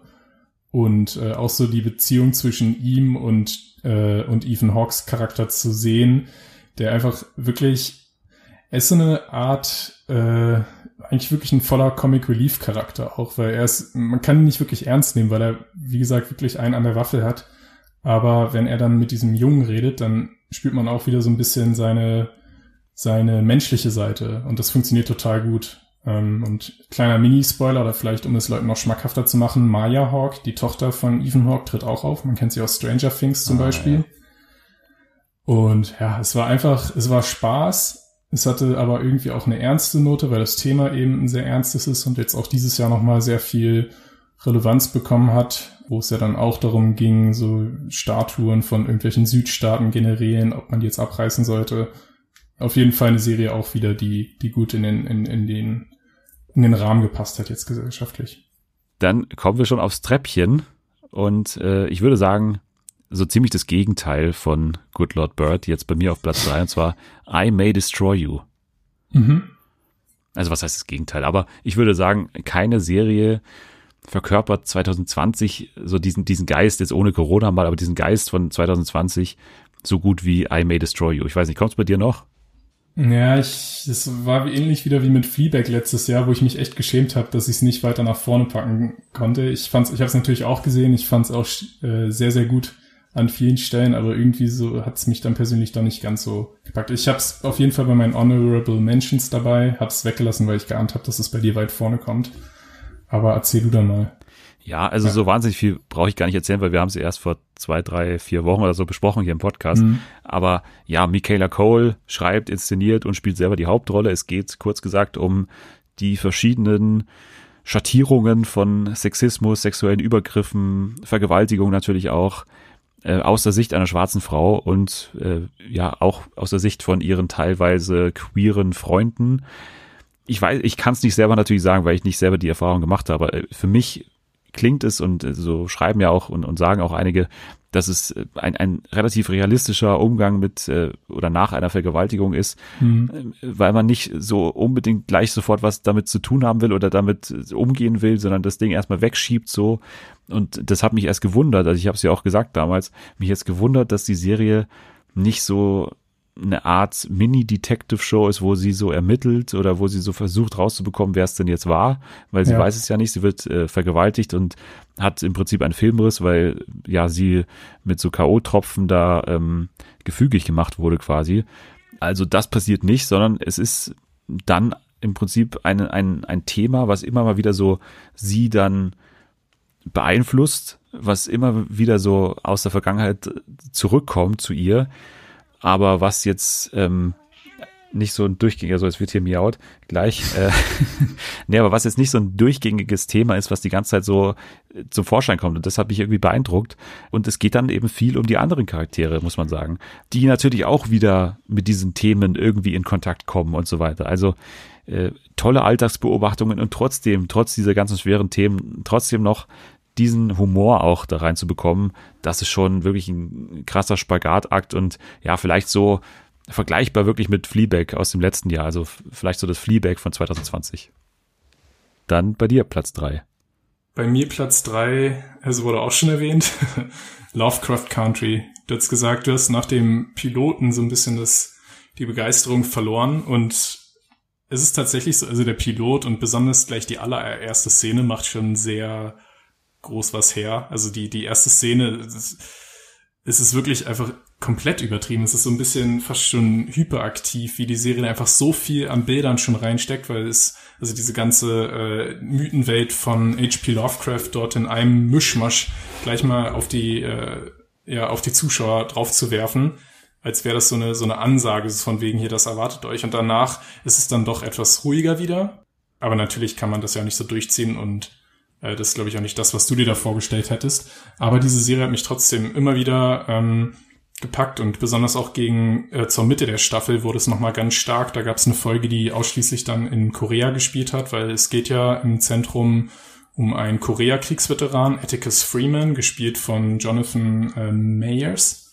Und es spielt eben in Jim Crow-Zeiten in Amerika.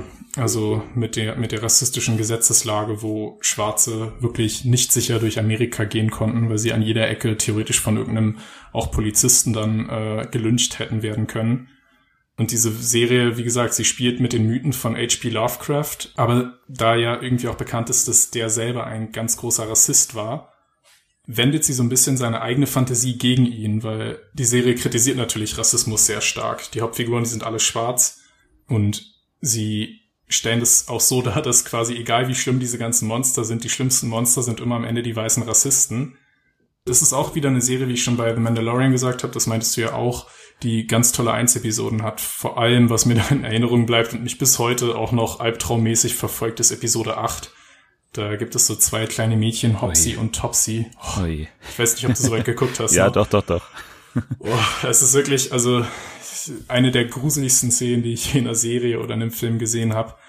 Und das hat diese, hat das einfach total effektiv gemacht. Und ich habe so ein bisschen, ich habe ja gerade das Wort schon einmal benutzt, ähm, die Serie wirkt wirklich äh, ein bisschen hyperaktiv an vielen Stellen, als ob sie zu viel immer reinbringen will, aber mir ist das lieber, so ein kreatives Feuerwerk zu haben, was vielleicht ein bisschen umgezügelt ist, als wenn, wenn es so ein bisschen flach ist, so wo zu wenig drin steckt. Und bei Lovecraft Country steckt auf jeden Fall zu viel drin.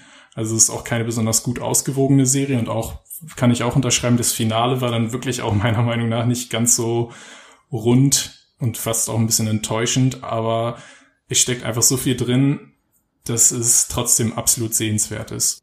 Also mich hat's nicht so von der Inszenierung oder von sozusagen den ganzen Themen, die es ansprechen wollte und den ganzen verschiedenen Arten, wie das angesprochen wurde, also mit irgendwelchen äh, Vorträgen von Bürgerrechtlern und sowas, die dann irgendwie eingeblendet wurden und da eingespielt wurden mhm. statt Musik und so. Daran hat es mich nicht verloren, sondern eher in dieser dieser Welt, die einfach für mich irgendwann zu unübersichtlich wurde. Also die, diese Magier und dann diese Zaubersprüche und dann kam das Zeitreisen noch dazu und so weiter. Also das hat für mich irgendwann nur noch so gewirkt als irgendein Gimmick, mit dem man dann versucht, dieses Thema, was schon cool ist, also sozusagen zu sagen, ja, der schlimmste Horror ist sozusagen immer noch der alltägliche Rassismus.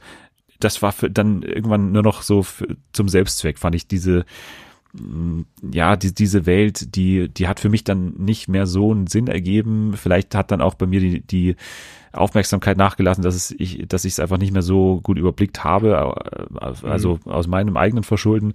Aber ich fand halt den Piloten so gut. Es ist fast eine meiner Lieblingsfolgen des Jahres. Ich fand die, ja. diese Verfolgungsjagd, das ist eine meiner liebsten Verfolgungsjagden, die ich je gesehen habe, ja. so ungewöhnlich, weil sie eigentlich so langsam ist, also in so einem langsamen Tempo im Auto passiert. Aber so, also schlimm, halt was die aussagt, diese Verfolgungsjagd. Also mhm großartig, wie man da so eine alltägliche Szene, die man schon oft gesehen hat, nochmal so spannend macht. Aber wie gesagt, das, passiert für mich zu selten dann. Also es, wie gesagt, es passieren dann einzelne Sachen, die cool sind und die äh, coole Ideen sind, aber so das große Ganze hat bei mir nicht mehr, nicht mehr gestimmt.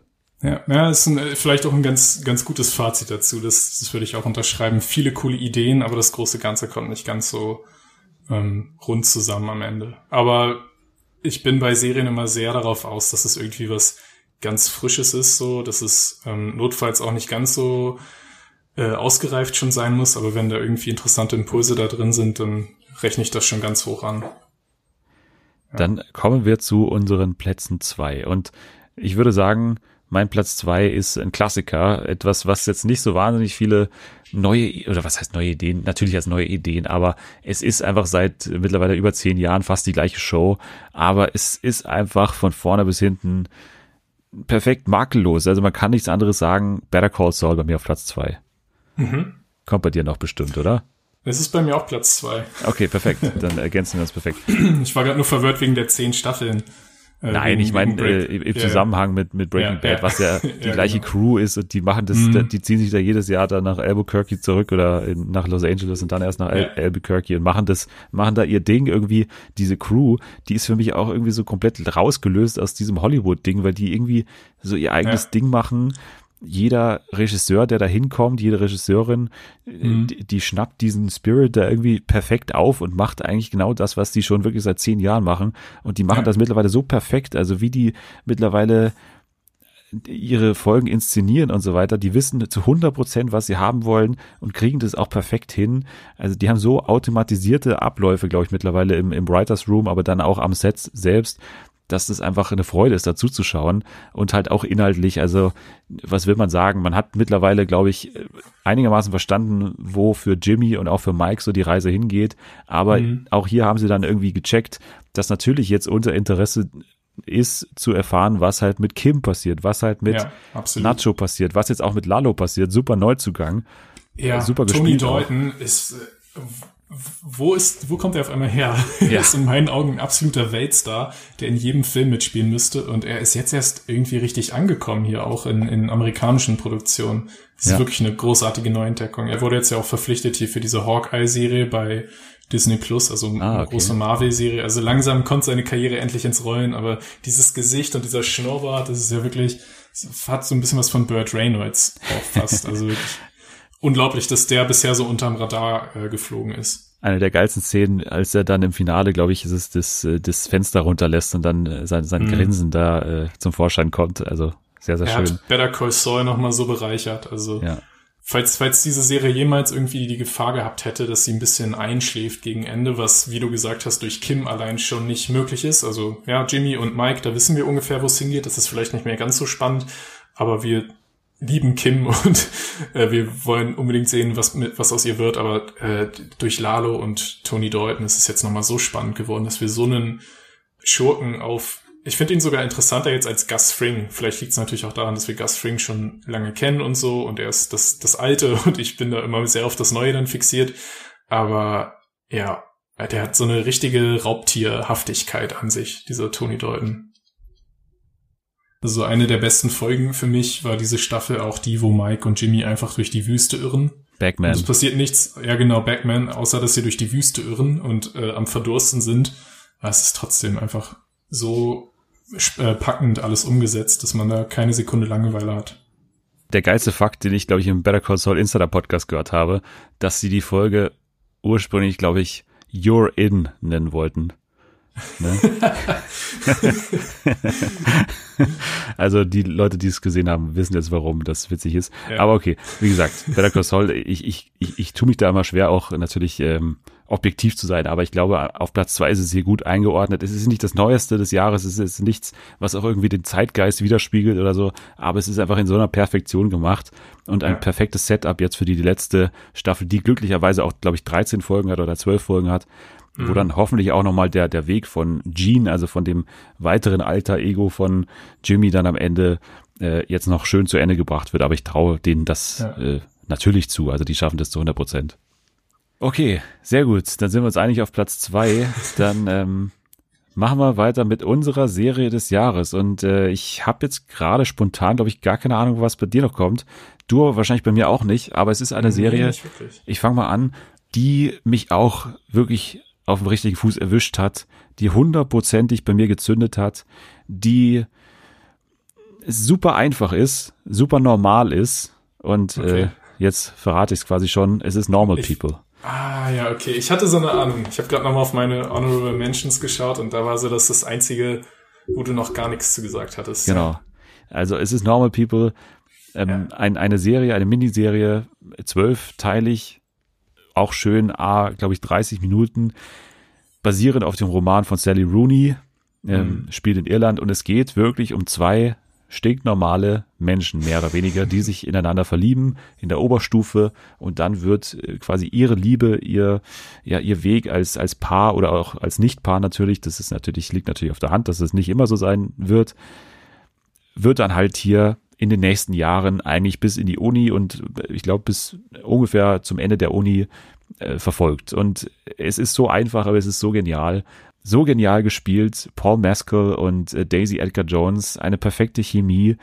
Auch noch dieser Fakt natürlich, dass dieses Paar natürlich auch ungleich ist zuerst, also weil er natürlich mhm. so ein beliebter Typ ist, der auch in so einer in so einer coolen Gruppe, in so einer coolen Männergruppe da drin ist an der in der Oberstufe und so zum Teil auch da am Mobbing gegenüber von ähm, Marianne da teilnimmt sogar. Ja. Aber er ist halt, das habe ich damals auch schon im Podcast gesagt, er ist halt in so einer interessanten Rolle, dass er so mehr oder weniger daneben steht und eigentlich zu gut ist und zu sympathisch ist und zu schüchtern ist, auch da so wirklich so mitzumobben und mhm. sie dann immer noch so trotzdem als als natürlich äh, völlig normales Mädchen irgendwie ansieht, das irgendwie auch nett ist, aber er darf es halt nicht so zeigen.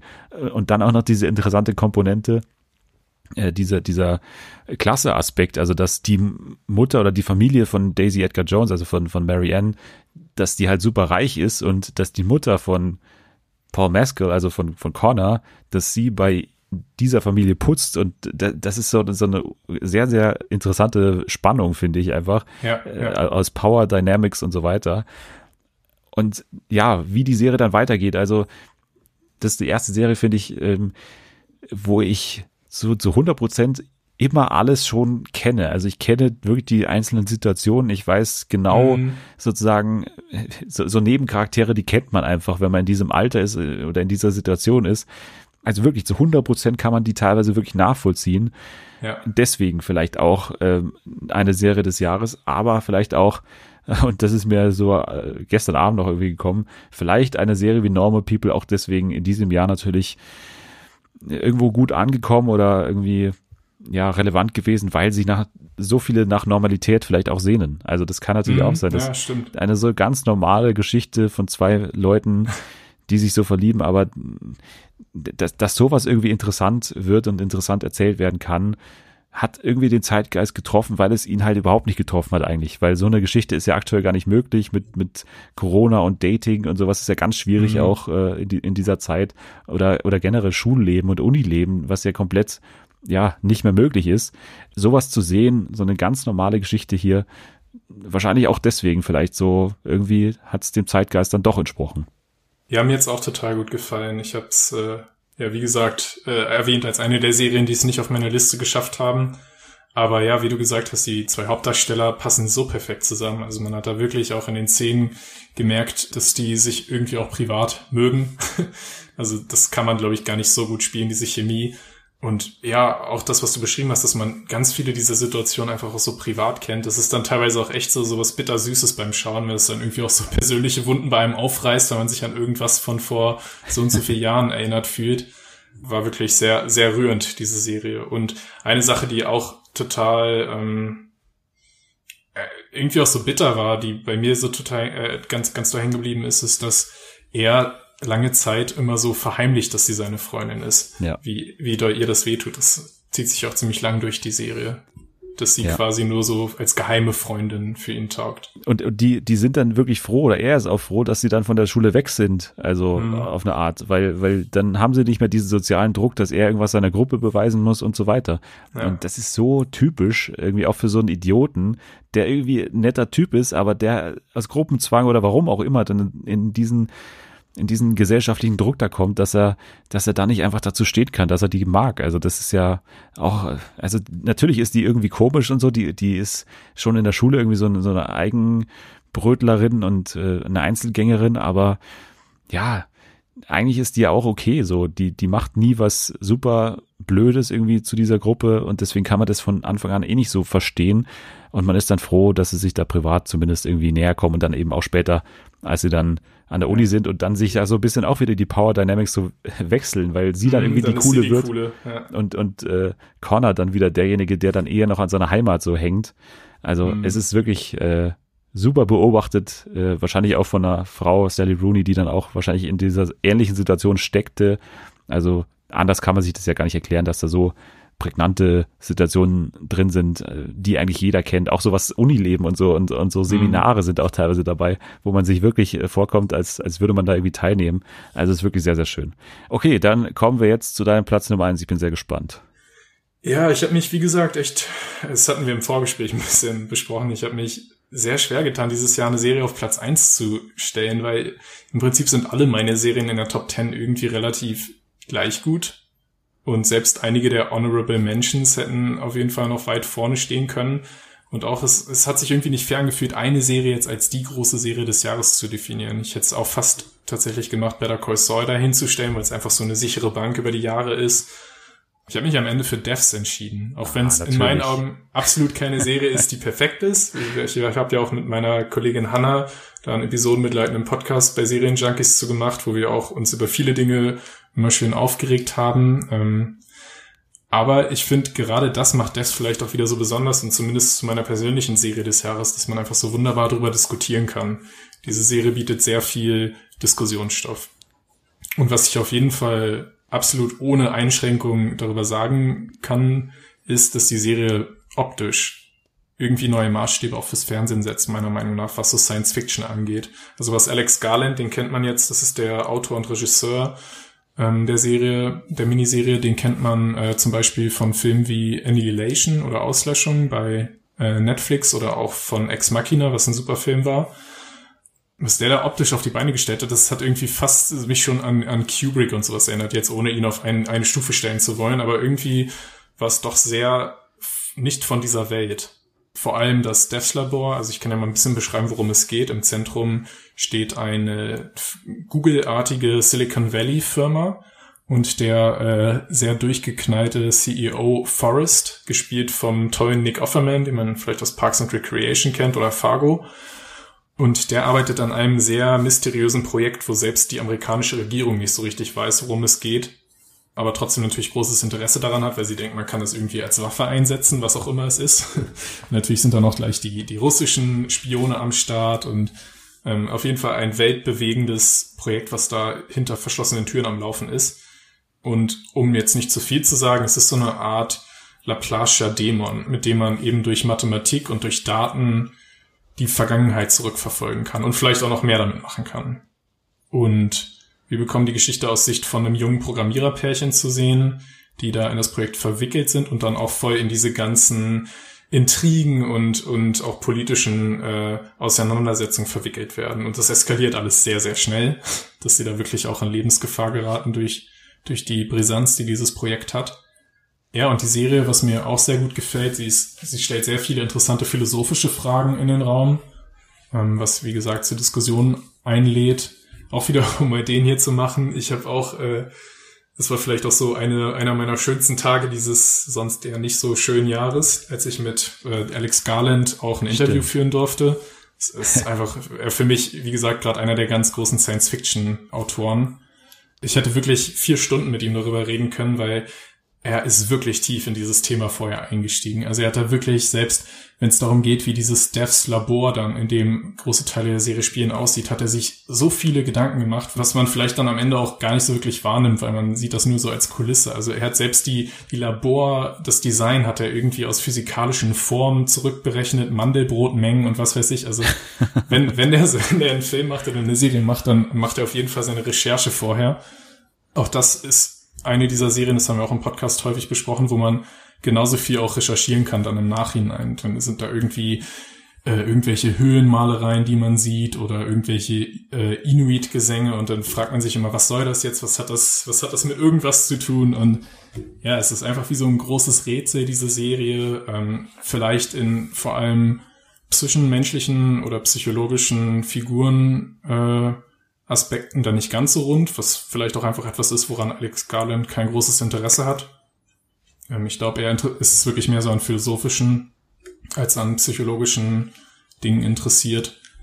Aber ja, auf jeden Fall eine der interessantesten Serien, würde ich sagen. Man kann, also ich habe auch viele Leute gehört ähm, oder mit Leuten geredet, die die Serie überhaupt nicht ausstehen konnten. Was ich aber dann auch eine sehr legitime Reaktion finde. Auf jeden Fall hat man irgendeine starke Meinung dazu. Und deshalb kann ich jedem nur empfehlen, die Serie mal auszuprobieren und zu schauen, ob man sie liebt oder hasst. oder ob man sie langweilig findet, kann ja auch theoretisch ein Ausgang sein. Du hast sie auch gesehen, oder? Ich habe sie auch gesehen und ich äh, habe sie auch vorher extra nicht bei den Honorable Mentions erwähnt, weil es natürlich eine super interessante Serie ist, also von den Themen, die sie verhandelt. Ich muss sagen, mir war es dann wirklich zu unterkühlt, also mir hat es schon Probleme bereitet, da mit irgendjemand mitzufühlen mhm. nach einer Zeit. Also diejenige, die da im Zentrum steht, natürlich, mit der soll man das machen, aber ja. ihr Schauspiel und auch, ja, wie sie so dargestellt wurde, hat mir nicht so den Grund dafür gegeben, manchmal mich so für sie zu interessieren oder ja, für sie so mitzufühlen aber alles drumherum, also dieses Production Design, dieses goldene Gebäude mit diesem, äh, wo man wirklich durch ein Vakuum mit so einem Aufzug quasi erst durch muss und äh, mhm. wie das allein schon konstruiert, also ist ja nicht echt gebaut, aber wie das allein schon natürlich konzipiert ist, das ist auf jeden Fall ein Hingucker und man, man bleibt da dran hängen und ich würde auch nicht im Traum überlegen, die früher abzubrechen, die Serie, weil man natürlich wissen will, wie es ausgeht und natürlich auch diese Optik weiterhin genießen will. Aber so, ja, wenn es dann sozusagen um das emotionale Leben geht der Menschen, dann, dann hat die Serie meiner Ansicht nach so ihre Schwächen und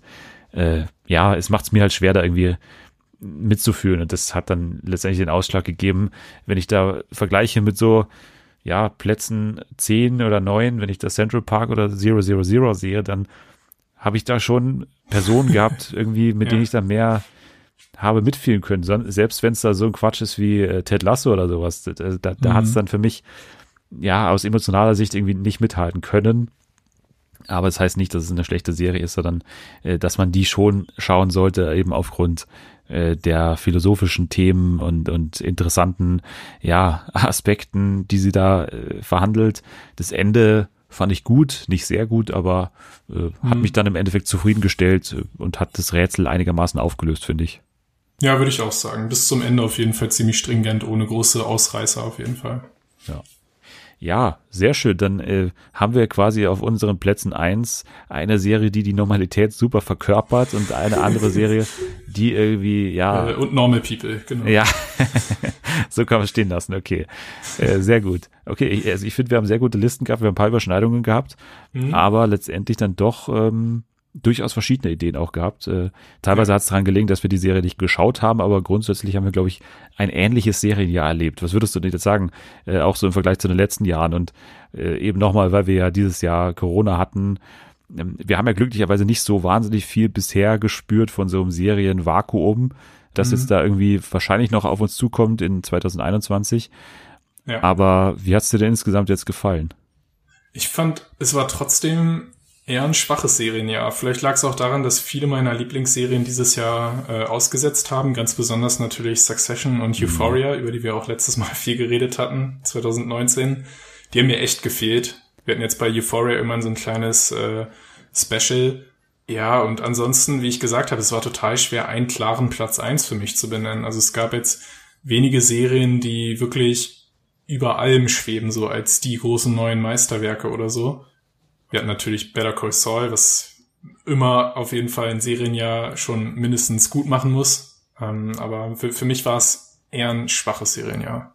Wie siehst du das? Ja, ich würde nicht sagen schwach. Ich, ich würde sagen, auf einer Ebene, halt wie du sagst. War, ich fand es konstant gut. Also man hat in jedem Monat irgendwas gehabt. Jetzt vielleicht die letzten äh, ein, zwei Monate vielleicht ist es nicht mehr ganz so stark. Mhm. Ähm, aber ich habe The Crown auch noch nicht gesehen, muss ich sagen. Äh, aber ja, äh, von daher nicht so die ganz großen Ausreißer nach oben, auch wenn, ja. wie gesagt, ich, ich dann schon sowas wie I May Destroy You schon auch super besonders finde für so ein Jahr. Also mhm, das sticht mhm. da schon heraus. Aber ja, am Ende war es bei mir die Normalität, die gewonnen hat. ja, ich muss auch sagen, es gab so ein paar Serien, auf die ich mich auch wirklich sehr gefreut habe und für denen ich viel erwartet habe, die am Ende auch so ein bisschen eher im Durchschnitt oder teilweise auch nicht, also wirklich sogar unter Durchschnitt abgeschnitten haben. Das ist dann vielleicht auch noch mal ein bisschen. Ja, wir können gleich mal zu den Enttäuschungen kommen dahin, ja, genau. Genau, also eine große Enttäuschung für mich ähm, war auf jeden Fall Run, die neue Serie von Phoebe Waller-Bridge mit äh, Domhnall Leeson und äh, ich weiß nicht, wie man ihn ausspricht, aber ich glaube so ungefähr, ja. Merritt Weaver. Da hatte ich sehr viel erwartet, einfach wegen Phoebe Waller-Bridge und am Ende war es für mich eher so okay weiß nicht, wie es bei dir war. Ja, das, das Ende war halt wirklich, also da ja. habe ich mich wirklich gefragt, was, was, äh, hä? Warum jetzt? warum ist jetzt Ende hier? Also ja. ich fand die Atmosphäre mit dieser Zugfahrt irgendwie ziemlich cool so. Mhm. Irgendwie so, so, weiß ich nicht, das habe ich irgendwie ziemlich interessiert so auch, was dann da passiert letztendlich, weil es ja schon ein cooles Konzept ist. Also man kann das Konzept ja wirklich auf den Punkt bringen mit, ja, die bekommen eine SMS mit Run und dann geht's los. So. Ja, ja. Also super einfaches Konzept und davon lebt halt die Serie auch so die ersten paar Folgen. Aber irgendwie mhm. hat man nicht so das Gefühl gehabt, dass die Serie dann weiß, was sie dann noch will. Am Ende kommt dann irgendwie Phoebe Waller-Bridge rein in so einer Rolle, wo man das Gefühl hat, cool. ja, die war cool, aber pff, also ich, ich habe das Gefühl gehabt, sie wollten irgendeine Figur mhm. haben, wo sie noch drin, also wo, wo sie dann auch noch äh, auftreten kann, quasi, also, ja. also als Verkaufsargument. Aber ja, es hat jetzt, es, es war okay, aber das Ende mhm. fand ich wirklich, äh, also super unterwältigend, wenn man das sagen kann. Ja, ja. Dann bei mir noch äh, bei Netflix The Eddie, eine Musical-Serie mhm. von Damien Chazelle, dem La La Land Regisseur, habe ich auch wirklich nur ein, zwei Folgen geschafft, weil es einfach so, ja, wirklich langweilig war und auch die Ach, Musik die, fand die mochte ich. Die, die, die wird noch gut, die wird gut, okay. ey. Ich hatte die bei den Honorable Mentions auch dabei, ja. weil ich das Gefühl hatte, die könnte vielleicht noch kommen, aber die, war, die, die wird noch gut. Also die hatten noch wirklich auch gute Einzelepisoden. Mhm. Äh, ein schönes Ende. Also schauspielerisch ist diese Tochter, finde ich auch super. Mhm, aber ja. nee, ich, ich mochte das auch gerne. Die, die natürlich, also war es zu lang und so, die, die Folgen waren ja. zu lang. Aber so die Atmosphäre da auch in äh, da in Paris und so war schon war schon schön. Also vielleicht eine Enttäuschung, die ich habe, ganz klar. Äh, zweite Staffel Homecoming. Ich habe die erste mhm. geliebt aber die zweite, die ist, also habe ich sofort wieder vergessen, als die letzte Folge dann äh, lief. Leider komplett nach hinten losgegangen. Auch, ja. glaube ich, nach dem Jahr kann man sagen, Space isn't funny, also Space Force ja, und, und Avenue 5. Auch, hm. Avenue 5 auch wirklich, habe ich mir auch explizit nochmal aufgeschrieben, weil es ja auch von den Wiebmachern ist, wo man wirklich eigentlich auch dann Qualität erwartet hätte. Nicht nur, weil das Setting ganz interessant ist und Hugh Laurie dabei ist, aber eben auch die Wiebmacher dahinter. Das war einfach nicht lustig. Ja. Mhm. Auch Kidding Staffel 2 fand ich dann letztendlich irgendwie auch ja, mittelmäßig so, keine Ahnung, ich mochte die erste echt gerne und mhm. bei Briar Patch habe ich auch mehr erwartet, ehrlich gesagt. Ich fand die erste Folge gut, ja. als die Zootiere noch zu sehen waren und seit die Tiere nicht mehr zu sehen waren, war bei ja. mir irgendwie auch die Luft raus. Das waren irgendwann nur noch Aneinanderreihungen von irgendwelchen kuriosen Dialogen und kuriosen Figuren hm. Aber weiß ich nicht. Klingt ja, bisschen das, der Pilot war wirklich genial. Also da ja. erinnere ich mich auch noch, wie ich da gleich hin und weg war von dieser kleinen, aber feinen Idee. es ist eine kleine Stadt und alle Zootiere sind frei. Und irgendwo ist auch ein Tiger. Mal schauen. ja. Nee, aber letztendlich, ja, ich glaube, das waren meine großen Enttäuschungen so. Mhm. Und also, Hunters vielleicht auch noch weil Jordan Peele involviert war bei Amazon, diese Nazi-Jäger. Ja, habe ich gar nicht erst gesehen. Das fand ich schon von vornherein so unsympathisch irgendwie, das Projekt. Ich weiß auch nicht. Ich dachte, Jordan Peele äh, muss da irgendwie irgendwas Gutes noch reinbringen, aber er hat da wahrscheinlich auch nicht ganz so seine Finger mit dem Spiel gehabt, wie er dann vielleicht bei Lovecraft Country. Dann waren das die Enttäuschungen, die sind also mit gutem Grund hier nicht äh, vorgekommen. Jetzt noch ein kleiner Ausblick auf 2021. Was ist denn so ein Projekt oder eine Serie, auf die du dich besonders freust? Also ich kann schon mal sagen, Succession, ich warte ja, da wirklich drauf. Die hätte ja. uns jetzt wirklich durch diesen zweiten Lockdown schön durchbegleitet. Das ist wirklich ja. super schade gewesen. Die hätte perfekt hier reingepasst. Die, ich glaube, fangen jetzt erst die Tage an zu drehen. Von daher wird mhm. es auch bestimmt noch ein bisschen dauern, aber da freue ich mich schon sehr drauf auf jeden Fall. Ja, ist für mich auch ganz klar das, was ich am meisten zurückersehne. Und ansonsten, was neu, wirklich neue Sachen angeht, habe ich mir noch aufgeschrieben The Gilded Age. Ist eine neue HBO-Serie von dem Downton Abbey-Macher Julian Fellows. Ähm, das spielt so in New York, in, in der goldenen Ära, wo die Fifth Avenue so richtig aus dem Boden gestampft wurde mit all den Prachtbauten. Das könnte ganz interessant werden. Und ja, wer weiß, was aus dieser Amazon Herr der Ringe Serie wird, wenn sie denn wirklich kommt. Mhm. Ich glaube, sie können gerade schon weiterdrehen in Neuseeland, also müsste das mhm. eigentlich zeitlich hinhauen. Und ja, vielleicht wird es ja ganz gut. Ich glaube, das waren so mit die ersten, die wieder angefangen haben, glaube ich, in Neuseeland da. Die hatten ja wirklich Glück, mhm. dass das Land äh, ja eine Insellage hat und wird. auch sehr gut, ja genau, regiert wird. ja. äh, also da freue ich, also was heißt, da freue ich mich drauf. Ich bin kein Herr der Ringe Fan, aber das werde ich mir auf jeden Fall anschauen. Ich meine, wenn da ja. so viel Geld reingebuttert wird, dann, dann muss man sich das mal anschauen. Ich würde noch, wie gesagt, deswegen Platz Nummer eins, das, das neue Projekt quasi mit Sally Rooney äh, Verfilmung jetzt hier mhm. betonen, Conversations with Friends. Ich hoffe, dass ich das auch davor irgendwie lesen kann, aber freue ich mich auch drauf natürlich, weil ich jetzt weiß, die, die können das und das ist irgendwie eine Autorin, die mir auch gefällt. Äh, ich habe noch auch rausgesucht, äh, also Sandman bei Netflix ist spannend natürlich kommt jetzt auch, glaube ich, dieses Jahr diese, dieser Comic, äh, wo, glaube ich, auch Neil Gaiman auch beteiligt ist. Ja. Ist immer natürlich auch spannend. Und äh, The Nevers auf, auf HBO von Joss mhm. Whedon, der, glaube ich, jetzt auch raus ist aus dem Projekt irgendwie wieder, aber da gab es auch irgendwie Chaos hinter den Kulissen, glaube ich, aber äh, das ähm, muss ja nichts heißen. Äh, das ja. Projekt äh, an sich klingt auf jeden Fall interessant.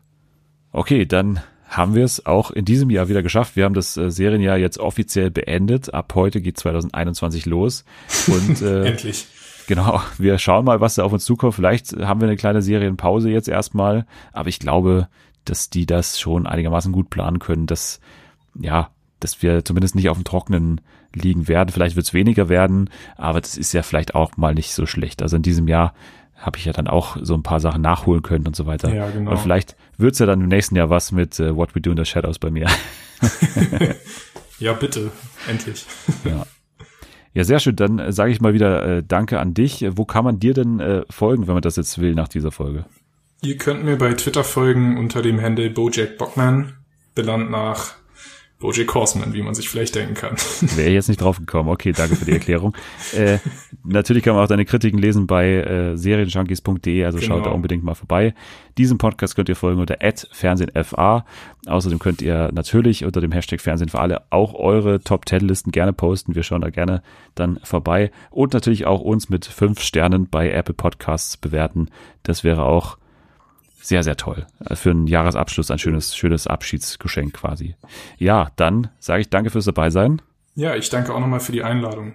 Immer wieder gerne. Vielleicht sehen wir uns ja, da ich jetzt ja weiß, du hast ein Mikro, vielleicht äh, sehen wir uns dann schon früher mal wieder in diesem Jahr. Würde mich auf jeden Fall freuen. Ja, gern. Aber in einem Jahr dann auf jeden Fall haben wir wieder hier ein Meeting und werden wieder über das Serienjahr 2021 dann reden, was auch immer dann äh, kommen wird. Äh, nächste Woche gibt's hier unser großes äh, Weihnachtsspecial mit äh, Tipps für die Feiertage. Äh, wir gehen auch so ein bisschen das Weihnachtsprogramm durch. Wir stellen die famosen fünf TV-Promis auf, mit denen wir gerne Weihnachten verbringen würden. Also das äh, wird auch spannend. Und es gibt einen tollen Gesangsauftritt. Da kann man sich auch schon drauf freuen. Ihr könnt jetzt abschalten. Wir ja, schauen uns jetzt nochmal alles nochmal von vorne durch. Wir fangen jetzt nochmal von oben an, Platz 10 und, und klingen jetzt bis zum Ende durch. Bis dann. Alles klar. Bleibt gesund. Ciao. Ciao, ciao.